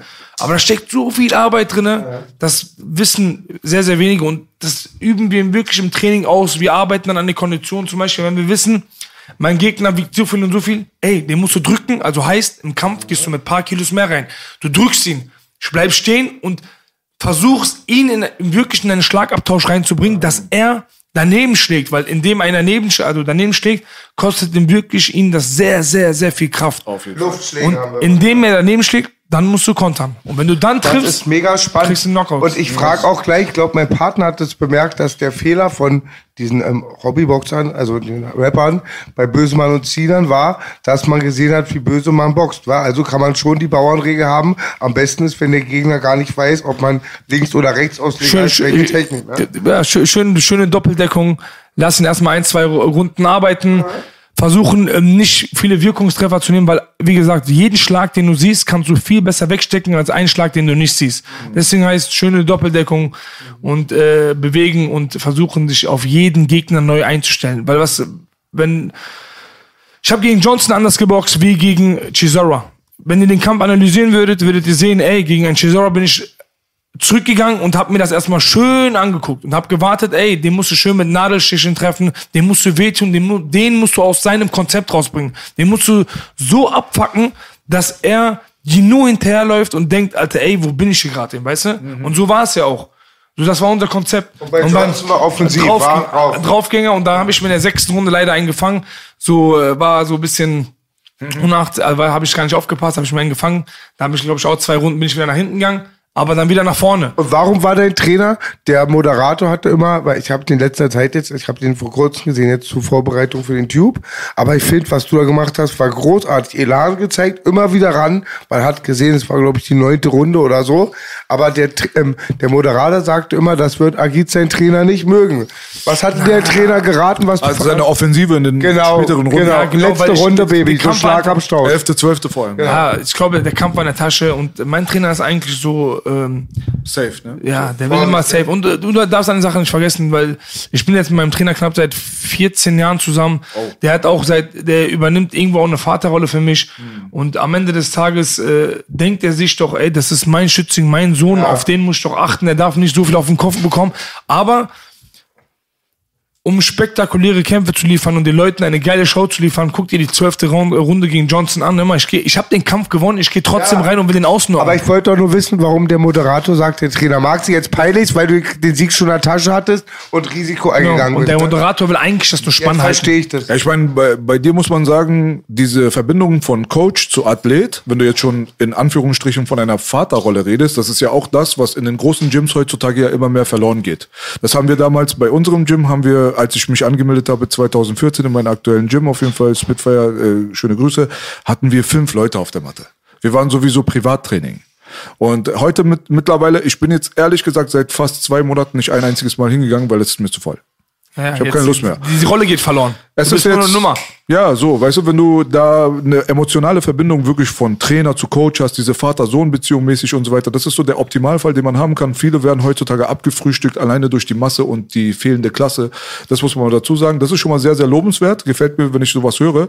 Auf der anderen Seite muss man dazu sagen, natürlich hattest du es nicht nötig, dich in dieses Feuergefecht äh, zu begeben, denn beim Schwergewicht reicht ein guter Punch ans Kinn und danach dann hast du dann Ja. alles verkackt, was du dir elf Runden aufgebaut hast. So manchmal Blut lecken. Weißt du, manchmal muss ich mal so. Das finde ich auch gut. Um, Der Kampf sieht auch schon fast aus wie inszeniert. Das ist schon Ram Rocky. Ja, aber das ist so, das, was ihr, was ihr dort beschreibt, ist halt auch so eine fanfreundliche Angelegenheit. Es gibt halt genau dieses Beispiel von Klitschkos und so, was die Fans nicht so gerne gesehen haben, also außer die Deutschen, die jetzt äh, komisch waren, keine Ahnung warum. Aber wir hatten jetzt vor kurzem die UFC 280, da hatten wir ähm, zum Beispiel Islam Makhachev gegen Charles Oliveira um den Gürtel. Und äh, Charles Oliveira, der hat halt zum Beispiel relativ schnell verloren. Das ging relativ quick. in der zweiten Runde, ne? Richtig. Das Ding ist halt, Charles zum Beispiel ist auch der Inbegriff von einem Actionfighter. Deswegen ist er auch so beliebt. Ich hätte mir auch lieber Charles Oliveira als Champion angeguckt, weil Islam Makhachev ist für mich persönlich der Favorit gewesen, als er reingegangen ist. Er ist der dagestanische Gorilla und genauso wie Aber für viele ist. nicht, ne? Für viele, wenn du ein paar Meinungen hast, war immer so auf Kippe, ja, Islam gewinnt, er gewinnt. Und für mich war klar, dass Islam gewinnen wird. Es war, für mich war das kein 50-50, aber 55 zu 45. War schon knapp, aber ich habe gesagt, Islam ist ein bisschen stärker, obwohl viele gesagt haben, Charles ist der Favorit. Ich habe nur gesagt, ich würde gerne sehen, dass Charles gewinnt. Das ist ein Unterschied, wenn ich sage Favorit oder was ich gerne persönlich sehen will. Warum möchte ich Oliveira gerne sehen? Weil seine Fights sind spektakulärer. Warum sind seine Fights spektakulärer? Er ist einfach defensiv nicht so wirklich äh, Priorität. Seine Defensive ist nicht so wichtig, seine Offensive ist viel wichtiger. Er fängt sich fast in jedem Kampf irgendwie einen Knockdown. Der liegt fast immer irgendwie auf dem Boden, kommt immer zurück und submittet den Oder anderen oder keine Runde, Ahnung was. kommt dann der zweite, genau. So. So, weißt du, der hat die meisten Finishes in der ganzen UFC, er hat die meisten Submissions, er hat einfach eine riesen krasse Quote alleine an diesen Action-Fights. Diese Action-Fights würden niemals zustande kommen, wenn er den Floyd Mayweather-Weg gehen würde, mit Defensive ist alles. Deswegen, das ist ein sehr, sehr schmaler Grad. Sehr interessant. Ich glaube, Leute lieben auch immer das K.O., dass das K.O. erzielt wird. Und ich denke mir mal, so ein Athlet wie Agit, sehe ich schon in seinen Augen, im Ring geht und er sagt, ich werde ihn jetzt umhauen. Das ist was anderes. Das ist dann ähnlich so, wenn du halt eine, eine Show machst, eine Stunde Bühne und nur willst, dass die Zeit umgeht. Aber wenn du das Herzen der Zuschauer erreichen willst, genau. Der hat aber auch einen Betonkopf gehabt, der Johnson. War auch ein massiver Mensch. Ja, ja, voll. Meint ihr nicht auch, deswegen ist Schwergewichtler immer von den Einschaltquoten Schwergewicht immer beliebter auch gewesen? Ja, ist immer so, weil, Glaub weil, ich auch, weil, ne? weil, weil K.O. ist immer da sehr, sehr hoch. Ist Also, für den Laien auch einfach zu beurteilen. ja, weil ich denke einfach, wenn du als jemand, der, du stellst dir einen Boxer vor, du stellst ja immer jemanden vor, der größer, kräftiger ist und das soll ja immer so sein. Jetzt stell dir mal vor, ein Mayweather kommt jetzt hin und sagst du, ey, klein siehst du, aber Technik, Bruder. war, war, der hat eine Milliarde auf dem Konto. Warum ich sagen? Der hat alles Mhm. richtig gemacht. Aber auch eine krasse Ausnahme muss man dazu sagen, mit seinem Kampfstil so berühmt und so reich zu werden. Wer weiß, was da passiert ist, aber gut. Aber er hat ja polarisiert. Ne? Der hat ja Das immer, er. immer, der hat sich ja immer, der hat sich ja nicht die Rolle angenommen, ich bin jetzt positiv. Alle Menschen sind positiv, die mit mir sind. Er hat ja so angeeignet, dass die Leute mit am Ende seiner Karriere, seine Kämpfe nur geguckt haben, ihm verlieren zu sehen. Was nicht geklappt hat. Hat nicht geklappt. Und das hat immer die Leute immer mehr abgefolgt und trotzdem haben die eingeschaltet, weißt du? Fall. Apropos positiv, einer meiner Lieblingsrap, äh, Rapper, einer meiner Lieblingsschauspieler, also aus, ich kannte nicht viel, ich kannte nur Rocky Go It, Rocky 5 und eins wusste ich immer nicht, dass das ein echter Boxer war und B hat sogar den Namen. Tony Morrison. Tommy, Tommy, genau. Tommy. Tommy Ihr wisst doch noch, da- damals Der hieß auch im Film Tommy, aber Tommy Gunn. Tommy Gunn. Tommy Morrison. Okay. Ganz spektakulärer Fighter, leider eine traurige Geschichte, irgendwie dann an Geschlechtskrankheiten gestorben. Das stimmt nicht, aber das ist ein Gerücht. Oder so ein Gerücht, er war weg ist an. AIDS gestorben, aber das stimmt. Gibt ganz viel, gibt ganz viel Verschwörung auch. Was ich halt sagen wollte, damals hattest du die Box-Zeitung, einmal im Monat, wirst du noch kennen, vielleicht B auch noch. Und dann hattest du nur Glück, wenn bei deinen Freunden, wir hatten keine Premiere, Premiere lief. Und was du nicht gesehen hast, hast du nicht mitbekommen. Und ich habe jetzt echt Jahre später mitbekommen, dass der auch ganz stabile Kämpfe hatte, der Tommy. Ja, der war, war, war, nicht, also war auf jeden Fall kein schlechter. Kannst du mir dann ja. noch jetzt hier fragen, heute, heute die Fragebogen. Wisst ihr, Freunde, was der Homie Tour macht? Äh, David Thor ist mittlerweile, hat finanzielle Probleme, hat sein Gym dort drüben und macht sein Ding und so weiter, ist Trainer, ist natürlich auseinandergegangen und, Australien, aber, ne? Sam, Sam, Samoa, genau. Samoa, aber war es ein LA-Samoaner? Also aus Amerika Nee, nee, nee, oder wo war der? Australien. Ah, das weiß ich nicht genau. Australien. Ich glaube, Die der kommen aus Australien der ursprünglich. kommt aus Australien. Also viele sind in Australien und Neuseeland. Das ist ja genau dort, da sind ja diese Inselgruppen dann und so weiter. Aber wo der jetzt wirklich gelebt hat, sein Leben lang, das weiß ich nicht. Aber einer meiner Lieblingsschwergewichte. Ja, meine auch. Der gegen Tyson, das waren diese kleinen kompakten Aber der Kampf Hakenschläger. kam nicht zustande. Kam Der leider nicht. Er kam doch mal mit einem Kreuzonkel, Kampf, ne? Muss man den Kampf gucken, David Tua gegen äh, Lennox Lewis. Lennox, schlägt, sch- Lennox Lewis schlägt in diesem Kampf nicht einen Aufwärtshaken, weil er Angst hat, wenn er einen Aufwärtshaken hat, dass er mit dem linken Kopfhaken kontert. Kam er nicht mal mit einem Kreuz auf die- in den Ring? Tour? Nee, Ich glaube nicht, das war, glaube ich, äh, bei der UFC. Aber äh, ist, ist egal. Kommen wir mal ganz kurz äh, zum Schluss nochmal zu Entertainment-Branche, ein bisschen weg vom Sport. Dadurch, dass du halt auch deine Verbindung mit deinem Cousin hast und so weiter, hast du wahrscheinlich eine Menge, Menge gesehen und äh, gehört und so weiter. Aber ähm, diese Freakshow-Fights und so mal beiseite. Freakshow-Fights in allen Ehren, wirklich, ich gucke es selber gerne, aber es sind Freakshow-Fights, ja. So, und ähm, Contra K aber zum Beispiel, meiner Meinung nach, der ist ein respektabler Boxer. So. Safe. Hast du mit dem ja auch zusammen Ja, auch einen ja. Blog gehabt und so weiter? Genau, Kennt genau. ihr euch gut? Ja, ich und Contra kennen uns auch sehr, sehr gut. Contra ist äh, Maschine. Contra ist, äh, weißt du, was ich an ihm feier? Immer wenn ich mit, also wir haben jetzt ein paar Mal zusammen trainiert und wenn wir immer zusammen trainiert haben, hat der Junge einfach Gas gegeben, als würde er selber einen Kampf äh, anstehen haben. Weißt du, was ich meine? Und das habe ich, diese Mentalität habe ich an ihm gefeiert. Und so wie er auch vor der Kamera ist, ist er auch im Real Life. Ja. Der ist einfach ein gerader, straighter, gerader Typ. Weißt du, ich meine, den Jungen habe ich schon wirklich sehr, sehr gern. Cool. Und, äh, Props an Contra. auf jeden Fall Props an Contra. Gibt Und, äh, und äh, der Junge macht auf jeden Fall sehr, sehr, sehr viel auch für den Boxsport. So einen müsste man eigentlich nehmen, nicht in den Ring schicken, Mhm. sondern ey, der soll uns dabei helfen. Promoter. Pro, äh, Das Ding macht der. Der hat ja die, äh, Paul und den Hamzat aus Berlin. Mhm. Die promotet der, glaube ich, oder die unterstützt er auf jeden Fall. Und sowas müsste man machen. Vielleicht, ey, die Jungs aus der Musikszene nehmen, dass sie uns dabei unterstützen, dieses Boxen mitzuziehen. Das machen die in Amerika. Wenn du zum Beispiel, hast du damals, damals ist, glaube ich, da war noch 50 und Mayweather gut. Richtig. Da ist äh, 50 und Mayweather zusammen eingelaufen. Da hat der 50 noch gerappt für ihn. Mhm. Und das ist alles immer Hand in Hand gegangen. Aber ich sage, es ist alles ein bisschen verloren gegangen, weil auf einmal jeder so ein bisschen äh, Star-Attitüden äh, Attitüden hatte und auf einmal nicht mehr posten wollte und irgendwie Nicht mal ans Telefon geht. ja, Telefon geht nicht, äh, aber ich meine so, die waren auf einmal in der Instagram-Story, war auf einmal so, ja, war auf einmal heilig. Ah, Bro, ich kann das nicht posten. Ah, Bro, ich kann das nicht posten. Aber ich halte auch mal Hand fest. in Hand gehen, immer supporten, glaub mir, und äh, zusammen kann man nur groß werden. Wenn, wenn die Showindustrie größer wird, wird alles andere Wir wachsen groß. zusammen. Genau. Und Contra ist echt, das sagt B auch, ich habe es auch gesehen, ich glaube, mit der von den berühmten Leuten, der am meisten Ahnung und auch am besten boxt, am saubersten. Ich glaube, der wird sogar jetzt aktuell paar Profiboxer, glaube ich, das Leben zur Hölle machen können. Ne? Also der könnte wirklich Karrieren beenden. Er ist sehr Was ist das für eine. Gewichtsklasse bei dem? Was Ich glaube, oder? 76 Kilo könnte er boxen. Ich glaube, der läuft mit 82, 83 Kilo rum. Hm. Ich glaube, wenn er Gewicht machen würde, wird er 76 Kilo sein. Habt ihr gespart auch? Nein, natürlich nicht. Also nicht, nicht, Nein, nein. nicht Totschlagsparing. Ich Nein, meine nein, so nein. einfach so freundschaftlich. Nein, wir Was viele nicht wissen, Papas, ähm, der Vater von Contra war schon Boxer. Krass. Also Contra ist schon, also muss man ehrlich sagen, der ist schon sehr, sehr stabil und äh, der macht sein Ding und ist immer mit am Start, trainiert fleißig, ist nicht gespielt oder geschaut und äh, sagt, er, komm, ich mach das jetzt mal für einen Vlog. Du, der ist schon um, äh, krieg ich mit manchmal, weißt du, dass er schon um äh, 6 Uhr, 7 Uhr auf der Matte ist und dann direkt zum Gym geht. Voll am Start, weißt du, der ist eine Leidenschaft, Lifestyle. Leidens- Gibt es auch Disziplin, andere Leute Disziplin. aus der äh, Entertainment-Branche, die du kennengelernt hast, wo du mal so ein bisschen sportliche Zeit verbracht hast, wo du meintest vielleicht, ey, der, Der hat was Casey drauf? war mal eine Zeit lang richtig mit am Start, hat trainiert, hat auch Spaß daran gehabt und dann irgendwann ist die Zeit von ihm verflo verflogen, er hat keinen Bock mehr gehabt, weißt du, aber sonst jetzt halt. ich meine, auf diesem hohen Level, so wie Contra wird schwer, aber so mal der, der Sinan jetzt, Sinan macht der, weil der muss ja, glaube ich, sich jetzt selber in den Arsch reintreten, weil der Ja, muss ja. ja jetzt auch abliefern, ne?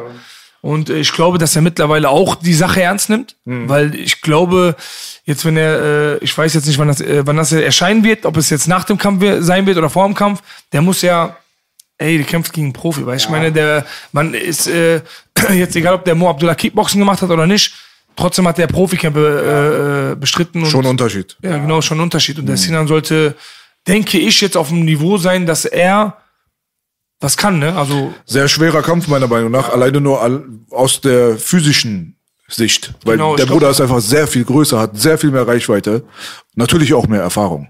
Also, dass er das angenommen hat, aber an und für sich muss ich sagen, klar, Respekt auf der einen Seite, aber er hat ja auch nichts zu verlieren. Am Ende des Tages, wenn er Genau. verliert, heißt es, ja, der war sowieso Profifighter, der war drei Meter größer als ich. der Einzige, der. Er sagt, was Bela sagt, genau das. Also der Underdog-Effekt, wenn Sinan verliert, wurde er vom Profi ausgenockt. Wenn er gewinnt, ist Wunder. darüber, weißt du? Ja. Mo hat eigentlich alles zu verlieren gerade. Ja, das stimmt, wenn man das so betrachtet schon. Ja. Aber wiederum auch was, weißt du, vielleicht ist es auch, kommt es dem Mo auch gelegen. Denkt sich, ey, geil, ich bin dabei, es macht mir Spaß, Ja. alles geil, weißt du? Kohle ich ist mit. bestimmt auch okay. Genau, denke ich auch. Hast weißt du heute, Belasch, vielleicht die Maße von beiden Größe? Wir hatten ja letztes Mal gerätselt mit war ja hier. Mo, ich stand Ja. neben Mo, Mo ist ein halben Kopf größer als glaube, ich. Ja, ich weiß viel zu, ich glaube, Ich glaube, Sinan ist, glaube ich, 1,85, 86. nein, unter, Unter 1,80, 1,80, oder? glaube ich, Bruder. Der ist, glaube ich, 1,79 oder so. Ehrlich so? Glaube ich auch. schätze ich auch. Sinan ist nicht groß. Der hat mit Edmond hier von Ring Life hat das Sparring gemacht. Die sind original gleich groß. Edmond war auch hier, der ist äh, einiges kleiner als ich. Du hast Edmund verprügelt. Ja, hast du auch. Ja, äh, Bruder, ähm, er äh, wir sind hier auch in unserer Stadt, haben wir was zu sagen. Da, li da hinten liegt ein Geldkoffer von Edmund. Er meint, wenn Agit kommt, holt ein paar Ja. Lötkolbenbrüder aus dem Girlie. Aber müsst ihr, müsst, müsst ihr aber einige holen. Wie war das so? Hast du den, hast du den auf dem Schirm gehabt, als ihr euch mal getroffen habt? Äh, wen den Edmund? Hattest du den auf dem Schirm? Wusstest du, dass der selber auch ein guter Boxer ist? So? Ja, ich habe Edmund verfolgt. Edmund war der Erste, der so in dieser Kampfsportszene mitgepusht hat, mitgemacht hat. Ich habe das auch voll supportet. Am Anfang ist er so durch die, deswegen sage ich ja, alles geht Hand in Hand. Edmund ist groß geworden, die Kampfsportszene ist auch groß geworden. Und keiner wollte ihm damals den Support geben oder den Jungen dabei unterstützen, was er, was er macht, was er tut. Ich habe das gesehen und habe gedacht, ey geil, Alter, jemand, der voll pro Kampfsport-Szene ist, weißt du? Jetzt, jetzt äh, schöne Grüße an Edmund. Ähm, an der Stelle, der macht jetzt mittlerweile mehr MMA. Richtig. Bro, komm wieder zurück zum Boxen. Schuster, bleib bei deinen Leisten. Nennst du ihn auch Er immer ja selber Edmund? Boxer. Nennst du ihn auch immer Edmund? Der ist Edmund, oder? Ja, Edmund. Edmund Ich sehe auch Edmund, aber da sagt immer, der ist Edmund Edmund. Stoiber. Nee, Edmund. Das, äh, aber wo ihr miteinander in den Ring gestiegen seid, wie war so dein Gefühl so? Dachtest du, äh, was will er jetzt von mir so? Ich bin Profi, Europameister? oder? Nein, nein, nein, nein. Dieses Dings habe ich nicht, ey. Diese Star, ich sag ja, diese Star-Lyren habe ich nicht. Ich dachte mir, cool, der Junge macht, seinen, macht seinen Content, ne? Und will einfach fünf Runden, fünf Fragen machen. Ich habe jetzt nicht äh, da irgendwie gesagt, ey, komm, ich gehe da hin und hau den Jungen auf die Fresse, weißt du? Das hat Nein, nein, aber hattest du ihn vorher, hattest du ihn mal beobachtet? Wusstest Ja, du, worauf du dich einlässt? Also technisch ich hab, gesehen? Nein, das. Ich habe ihn jetzt nicht, ne? analysiert oder so. ich Ja, habe ja. nur halt gesehen, dass der das mit zwei, drei anderen gemacht hat. Hm. Und dann habe ich es auch einfach nach. Also hab gesagt, komm, geil, komm, ich lade dich ein, komm zu Okay, bei uns zum Sparring. okay. Haben wir halt das Sparring gemacht. Und dann halt aus dem Reflex denke ich, dass ich dann halt ihn einmal zweimal runtergeschickt habe. Weißt du, jetzt nicht so unbedingt, ja, ich will ihn jetzt. Äh, Das kann ich mir bei dir auch gar, gar nicht vorstellen, Nein. aber das ist halt so, das hat ihn auch meiner Meinung nach halt zu so einer speziellen, besonderen Figur gemacht. Deswegen hat er auch seinen Respekt verdient, finde ich, weil er ist ja derjenige, der nicht nur durch Analyse oder Reaction-Videos aufgefallen ist, sondern er hat ja wirklich auch selbst seinen Teil dazu beigetragen mit Genau. diesen Sparring-Videos. Das macht ihn ja auch interessant, wenn er mit Dolatov da drin ist, wenn er mit dir dort drin ist, dann ist er mit Eckerlin dort drin. Ich glaube, dass das einen großen glaub, Teil von Edmonds Sparring Erfolg ausgemacht Abus. hat. Mit Ja, Abus? Ja, hat Abus in die Rippe gebrochen. Richtig, genau, genau. Ich meine, der, er Der begibt sich Respekt ins vor der Feuer, Abus. Tut Bruder. mir richtig Das leid, der hat ich eigentlich auch mit der ganzen geil. Szene nichts zu tun. So, der will einfach nur den Leuten Content bringen. Und das ist halt das Problem. Mittlerweile in der Kampfsportszene ist der Edmund, äh, Edmund der Gejagte. Jeder will den rufen und sagen, ey, ich will den hier auch auf die Bretter schicken. Ey, ich Echt muss jetzt? hier, äh, nicht, also nicht, die sagen das nicht, aber du weißt, was ich meine. Die denken so, ey, jetzt, ich schicke ihn auch auf die Bretter, weil ich will auch jetzt äh, in der Szene sein, weißt du so? Dass Leute Er wissen, sollte wer ja ich gegen Smolik kämpfen. Äh, Das ja, sollte ja eigentlich einen. Boxkampf geben. Der, Aber ging, ging ja leider, glaube ich, jetzt nicht, ne? Ja, vielleicht kommt es ja noch mal zustande, wäre ja auch noch mal interessant. Aber die Skills dafür Aber das ist ja er. auch, äh, weißt du, das ist auch wieder so ein, äh, so ein Ding, Entertaining-Faktor. der- Richtig. Nach Entertain- Bruce schnapp ich ihn mir. Sag Edmond, sag Edmond, ja, ist wie beim Boxen ist überall. Es gibt Ficker und Gefickte. Ich bin der Ficker, der die Ficker fickt.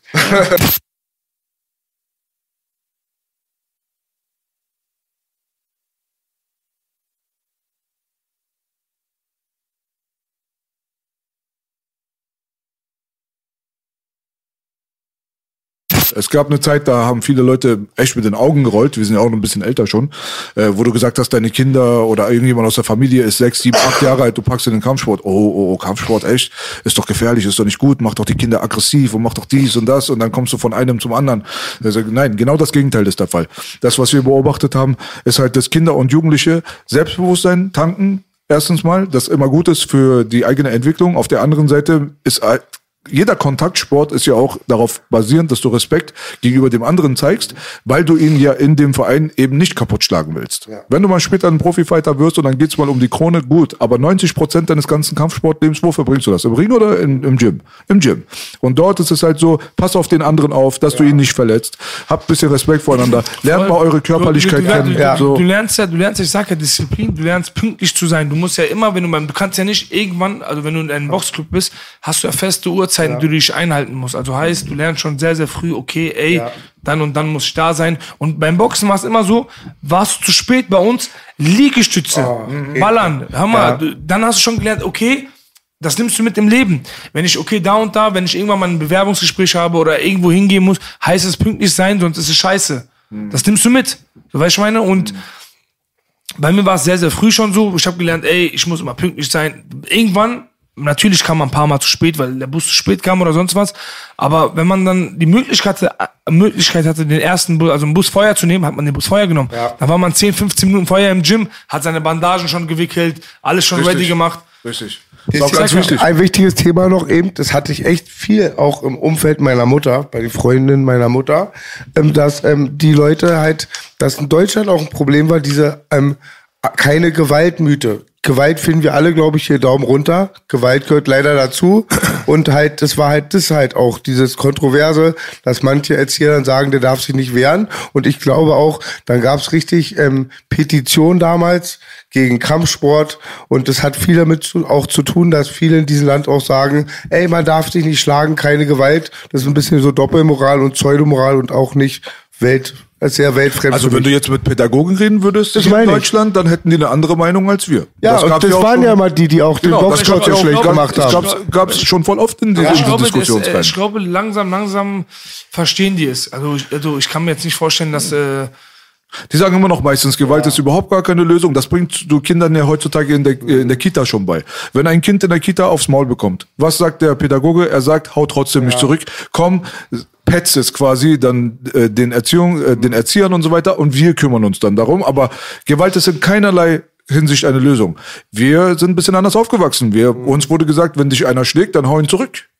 Und das können die dann mit ihrer Philosophie nicht vereinbaren. Und da muss, finde ich persönlich, dann die die Prinzipien der Familie muss respektiert werden, nicht die Prinzipien der Regierung.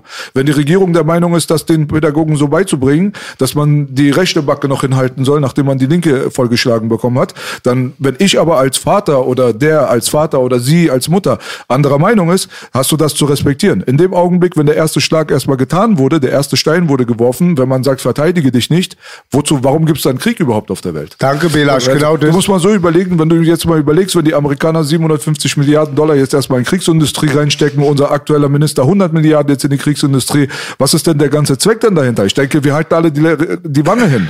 Wenn du angegriffen willst, Am- am wirst, sollst du dich verteidigen, wissen- oder nicht? Derjenige holt ja die Weil- Polizei, die Staatsgewalt, Staatsgewalt, genau. Und oft auch, muss ich B noch mal noch mehr bestätigen, weil ich immer ungern mache.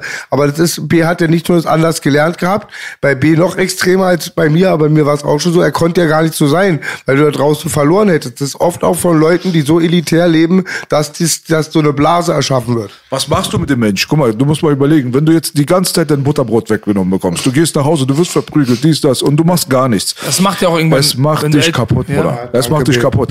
Du krie- kriegst so Irgendwann viele. musst du mal auf den Tisch schauen. Du musst so viele Mobbing-Opfer, weil wir vorhin von Carsten Stahl gesprochen haben und so weiter, die erzählen doch alle immer dieselbe Geschichte. Ich habe aufs Maul bekommen, ich habe kassiert, kassiert, habe nichts gemacht und dann kam dieser eine Tag, da habe ich mich gewehrt.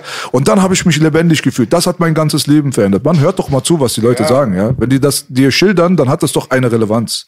Die wollen das immer so runterdrehen. Gewalt ist keine Lösung, stimmt immer nur bis zu einem gewissen Punkt. Wenn du angegriffen wirst, finde ich, solltest du nicht verteidigen. Real Talk und Gewalt finden wir alle nicht cool, aber es gehört seit Beginn und wird bis zum Ende dazugehören. kommt, kommt drauf an, bis wohin. Weißt du, ich meine, wenn, wenn du eine, eine gewisse Grenze überschreitest, ne, dann Bollschanz. So, weißt du, ich meine, dann denke ich schon, dass man sich auf jeden Fall wehren sollte, aber Richtig. wenn man alles in Maßen, wenn man alles in einem vernünftigen Gespräch klären könnte, sollte immer das Gespräch suchen, aber wenn nicht.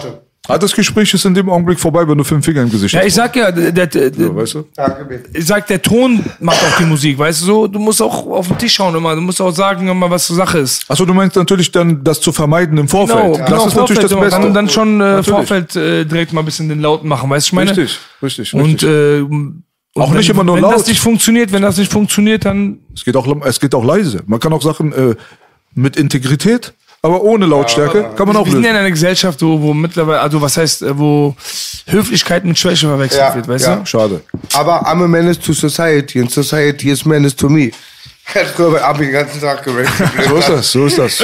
Ja, Bruder, also ich Okay, denke mal, wir hatten, wir hatten, glaube ich, einen guten Talk, Bruder. Wir haben alles abgehandelt. Wenn dir noch irgendwas auf der Seele liegt, hast du noch irgendwas, was dir wichtig ist an Themen? Eine Frage habe ich noch. Wir haben eigentlich, war ein cooler Talk auf jeden Fall.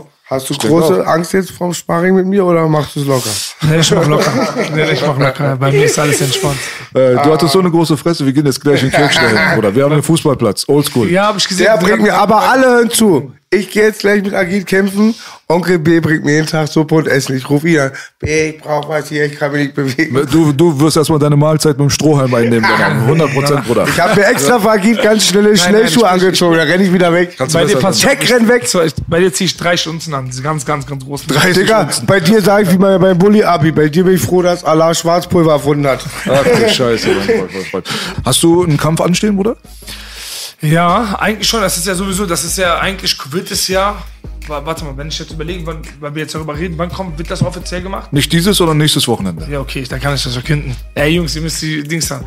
Ich werde am 28. also 28.01.2023 mein erstes Heimspiel haben in meiner Karriere. Ich werde in Bochum boxen. Geil. Und äh, ist schon alles fix. Die Halle steht schon im Bochum Ruhrkongress. Und äh, das wird eine Motherfucker-Veranstaltung. Ich freue mich selber riesig drauf und äh, bin sehr, sehr happy, dass ich das äh, ankündigen kann. Sehr schön. Ist der Ich schon dachte, bekannt? du spielst wieder Fußball wegen Heimspiel. Ja, man, Ich also ich freue mich. Fußball. Ja, Heimspiel ist ein Heimspiel. weißt du, ich meine. Ist immer was. Lokalmatador. genau, Ist lokal, der, ist der Gegner bekannt? Nein, wir sind mit äh, drei verschiedenen Gegnern gerade im am also sind gerade mit denen im Gesprächen und, äh, und ich freue mich einfach drauf. Ey. Ich bin riesig äh, aufgeregt, äh, so wenn man wenn man immer darüber nachdenkt, ey, erste Mal in meiner ganzen Karriere boxe ich zu Hause vor, vor meinem eigenen Publikum und äh, da freue ich mich riesig drauf. Also Ich hoffe, dass der Druck nicht zu viel wird. ja, Man nein, sagt, ach, man nein, sagt manchmal, ist es ein. Nachteil Nein, zu Hause nein, nein, alles gut. Ich freue mich mehr so. Das ist Sehr kein schön, okay. Druck, den ich mir mache. Ich freue mich einfach drauf und äh, sind einfach so viele Menschen, so viele Freunde, so viele Fans, die einfach aus Bochum kommen Toll. und die jetzt, Stolz ja auch supporten möchten und das soll so sein. Und am 28.01.2023 mein erstes Heimspiel in Bochum und äh, ja. Geil. Also wir drücken dir auf jeden Fall die Daumen für deine restliche Karriere, seid- für diesen Kampf. eingeladen, wenn Vielen Dank, da- Bruder, wenn wir Zeit haben, kommen wir sehr, sehr gerne auf Gerne jeden Fall. kommt. Danke für deine Zeit. Dass Wisst du ihr, warum. Schwein nicht Fahrrad fahren kann? Hat keinen Daumen zum Klingeln. Ja. Geiler Typ. Ja, Alles klar. geil. Das war Agit Kabayel. Folgt ihn auf jeden Fall auf Instagram, YouTube, dies, das und supportet den Bruder. Der Wettermann hat, glaube ich, das letzte Wort. Mir war egal, was der Wettermann sagte. Ja, Mann. Kabayel, Belasch. Und ich habe auch Druck. Ich muss schnell zum Bordell in die Prinzenstraße. Auf Spaß Wiedersehen. dabei. Wir sind raus.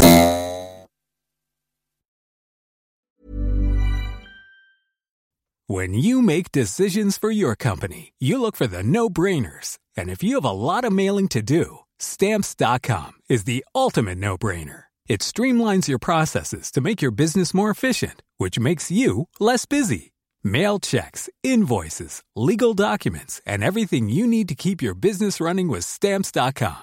Seamlessly connect with every major marketplace and shopping cart. Schedule package pickups and see your cheapest and fastest shipping options from different carriers with rates up to 89% off USPS and UPS rates. And with the Stamps.com mobile app, you can take care of mailing and shipping wherever you are. Make the same no-brainer decision as over 1 million other businesses with Stamps.com. Sign up with Code PROGRAM for a four-week trial, plus free postage and a free digital scale. No long-term commitments or contracts. That's Stamps.com. Code PROGRAM.